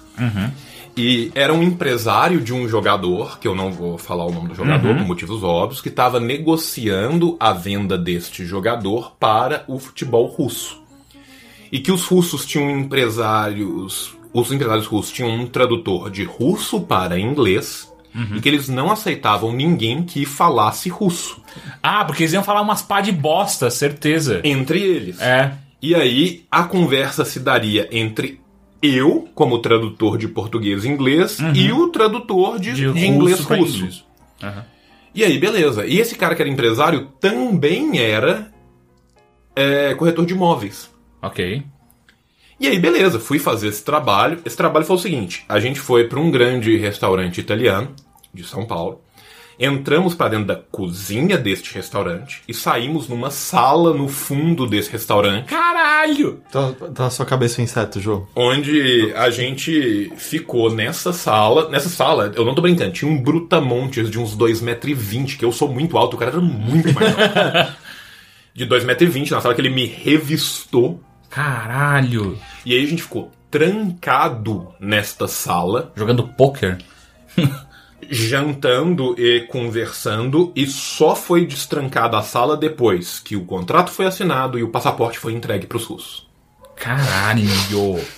Quanto tempo demorou isso? Isso demorou seis horas. Nossa. E foram as seis horas mais bad vibe da minha vida. Caralho! Assim, eu fui regiamente bem pago. Eles me pagaram 4 mil reais pra fazer isso. Seis horas é lindo, meu Seis Deus. horas de trabalho, 4 mil reais. E, gente, não é seis horas de trabalho e 4 mil reais hoje, que já é um puta dinheiro. Aham. São seis horas de trabalho, 4 mil reais em 2007. Caralho, era muito dinheiro. É muito dinheiro. Assim, era um dinheiro que eu não tinha como falar. Tipo assim, eu tinha juntado na minha vida até aquele momento 5 mil reais. Caralho, muito dinheiro. E aí, tipo assim, esse cara tinha um. Uma, e esse cara era corretor de imóvel, tinha vários apartamentos que representava. Eu conversei com ele falei assim: pô, cara, eu tô olhando apartamento aqui em São Paulo tal. Você não tem um flat, alguma coisa menor tal. Ele falou: pô, eu tenho um legal que tá com um preço muito abaixo do mercado. Só que você precisa ser gay. Quê? Como assim? Cara, esse cara ele só tem os jobs mais bizarros do mundo, cara. É, você precisa gostar de ser passivo, mas não de ativo. É basicamente trabalho de tradução. eu virei pra ele e falei assim, pô, cara, eu não tô disposto a transar com alguém por causa de um apartamento. Ele falou, não, não, não, não. Você não tem que transar com o cara. O cara só tem que achar que você é gay também. Nossa! Mano! Eu falei, o quê? Ele falou assim, não, é, ó, um professor do, de uma universidade aqui de, de São Paulo, ele se descobriu homossexual e tinha culpado a sua mulher por toda uma vida de heterossexualismo que foi causada aí por ela. E Você e sua buceta hipnotizante. você sua racha war. e aí a verdade é que, tipo, ele decidiu que ele venderia a preço de banana todos os seus imóveis na capital e se mudaria para a Bahia com um jovem mancebo. Ah, só que ele só ótimo. queria levar pra frente o apartamento pra alguém gay que não tivesse sofrido a opressão da Exatamente, vagina para que um jovem gay pudesse viver naquele apartamento uma vida. Tudo, tudo que ele queria Tudo ter aquilo que vivido. ele queria ter vivido e não viveu. Ele, ele parecia ser meio escroto esse cara, assim, É, só dizendo. sim. né? E só que eu precisava muito de um apartamento. E resumindo uma longa história, depois da entrevista, ele decidiu vender o apartamento pra mim. Cara, Mas qual, qual- do tipo. é, não, sim, você sabe que a gente vai te perguntar como que isso Exato. aconteceu. Do tipo, como é? Ele pediu estereótipos gays? ele- É, ele queria basicamente os estereótipos gays. Ele perguntou o que, que eu fazia, foi conversando comigo e tal, e não sei o que. E, e Mas falou, ah, faço Fefeleche. Ele, ah, beleza, tá aqui. tá, foi, foi, tá. foi quase isso. Foi quase isso. Eu falei que eu tinha vindo pra fazer meu mestrado na Fefeleche, aí ele falou assim, porra, que que bacana. Porra, curte pica, né? Automático. Ah, é, foi, foi quase isso. Mas assim, a verdade é que eu tive que passar por uma entrevista muito constrangedora. Como foi sua primeira vez com o pinto? Exatamente. Teve- Rolou isso? Rolou, rolou, rolou. Puta que pariu, Rolou cara. esse tipo de pergunta e eu tive que forjar toda uma vida homossexual que eu nunca tive pra conseguir habitação. Puta que pariu, cara. Mas a verdade é que ele vendeu um apartamento de um flat de 50 metros quadrados mobiliado por um preço de banana. Uhum. E aí, tipo, tem esse flat em São Paulo. Minha mãe pagou a maioria, tipo, tá no nome dela, é dela e tal, mas assim, no contrato do flat tem alguns dias por ano que pode ser Seu. disponibilizado. Aí quando eu venho pra cá, se eu ainda tenho desses dias, eu usufruo. Entendi. Entendi. Que coisa bizarra. Pois é. apenas mais uma na sequência de, de casos bizarros que eu chamo de vida. É isso, cara. Por que, que tudo bizarro legal acontece com o João e não com Né? a gente? É, Cara, só é, só, é, só é legal quando acontece com o João, você entendeu? tipo, você, Heitor, acha legal porque aconteceu com você. Se você tivesse que sentar num sofá de um lugar que foi dito que era de dois, com um senhor de meia idade, com um cabelo com luzes invertidas, que ele parecia uma mistura do Clodovil, da Ana Maria e de algum personagem da Square Enix. Enquanto ele punha uma mão no seu joelho e perguntava qual foi a primeira vez que você chupou um homem, você talvez Não achasse tão não legal. achasse o caso tão legal. Caralho, cara. É...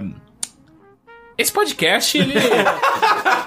ele, ele, ele, tomou uma... terminou, ele, tomou terminou uma onde eu forma... achei que ele ia terminar. É, ele tomou uma forma que. in- inesperada, no, no mínimo. É.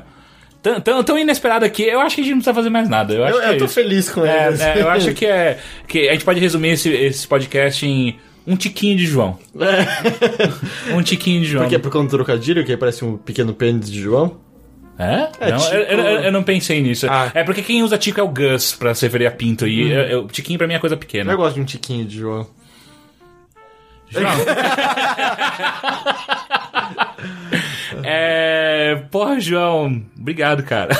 pela, pela- sua candura. Como e- sempre, é um grande prazer.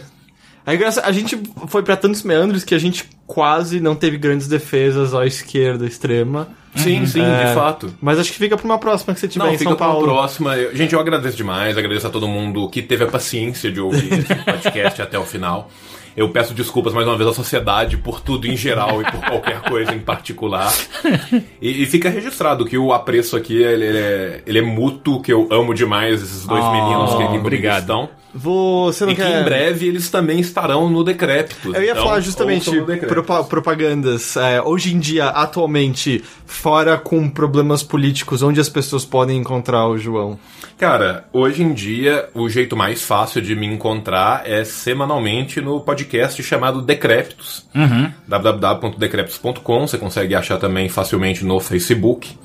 E é um podcast de três jo- jovens senhores falando sobre como nós somos velhos fodidos que odiamos tudo que é novo e como que no nosso tempo tudo era melhor Sim. mesmo sendo bastante pior. e é bem legal, cara. O Decrépito é um podcast bem bacana. Eu tô fazendo ele com o Daniel Bayer e com, com o Rafael Mordente, que são duas pessoas ótimas. O Daniel é um editor genial, assim, um cara que tem uma finesse, uma. É, é impressionante, assim, ele, ele trabalhando com áudio é uma coisa muito louca, assim, ele tem, tem, tem um cuidado, tem um tato pra trabalhar com a coisa que é maravilhosa, e é um excelente apresentador e moderador, porque segurar eu e o Mordente não é um trabalho fácil, é um trabalho hercúleo. Não sei se você percebeu, mas eu. A coisa que eu menos tentei nesse podcast foi te segurar. E Não, sim. E, e o Mordente é.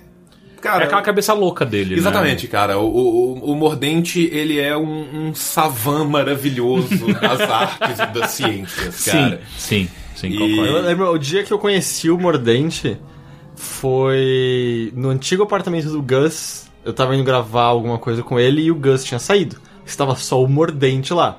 Aí, sei lá, em questão de três minutos, estávamos fazendo White Russians juntos e conversando. E eu acho que eu nem sabia ainda o nome dele. E ele já tava elocubrando sobre a teoria dele de como black metal e funk. É, ou melhor, como funk é basicamente só uma progressão do black metal. e como, obviamente, os dois casam perfeitamente por conta disso. Isso, isso é Rafael Mordente, sabe? E o, Mordente é uma pessoa maravilhosa, cara. O Mordente é um dos caras mais inteligentes e um dos caras mais burros que eu conheci. O- eu, eu falo isso brincando, ele sabe que eu, eu falo isso com elogio, mas assim, sério, cara. Tipo assim, o Mordente é um cara genial, sabe? Assim, tipo, é um prazer e um privilégio dividir uma bancada com ele.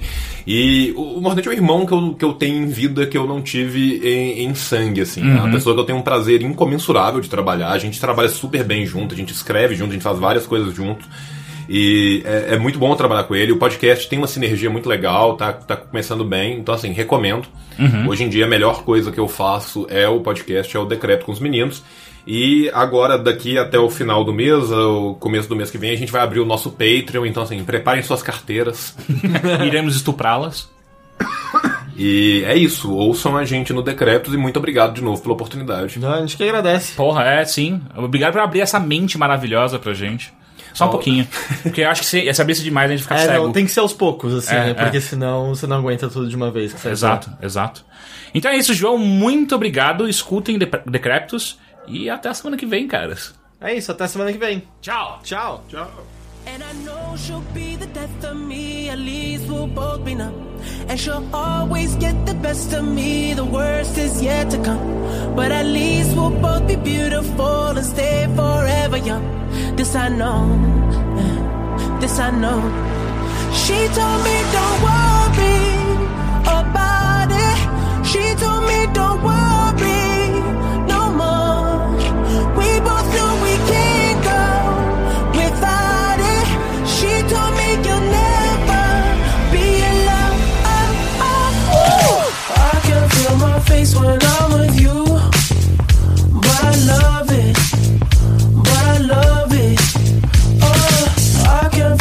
face when I'm with you, but I love it, but I love it. Oh, and I know she'll be the death of me. At least we'll both be numb. And she'll always get the best of me. The worst is yet to come. All the misery was necessary when we're deep in love. Yes, I know. I know. Girl, I know. She told me don't worry.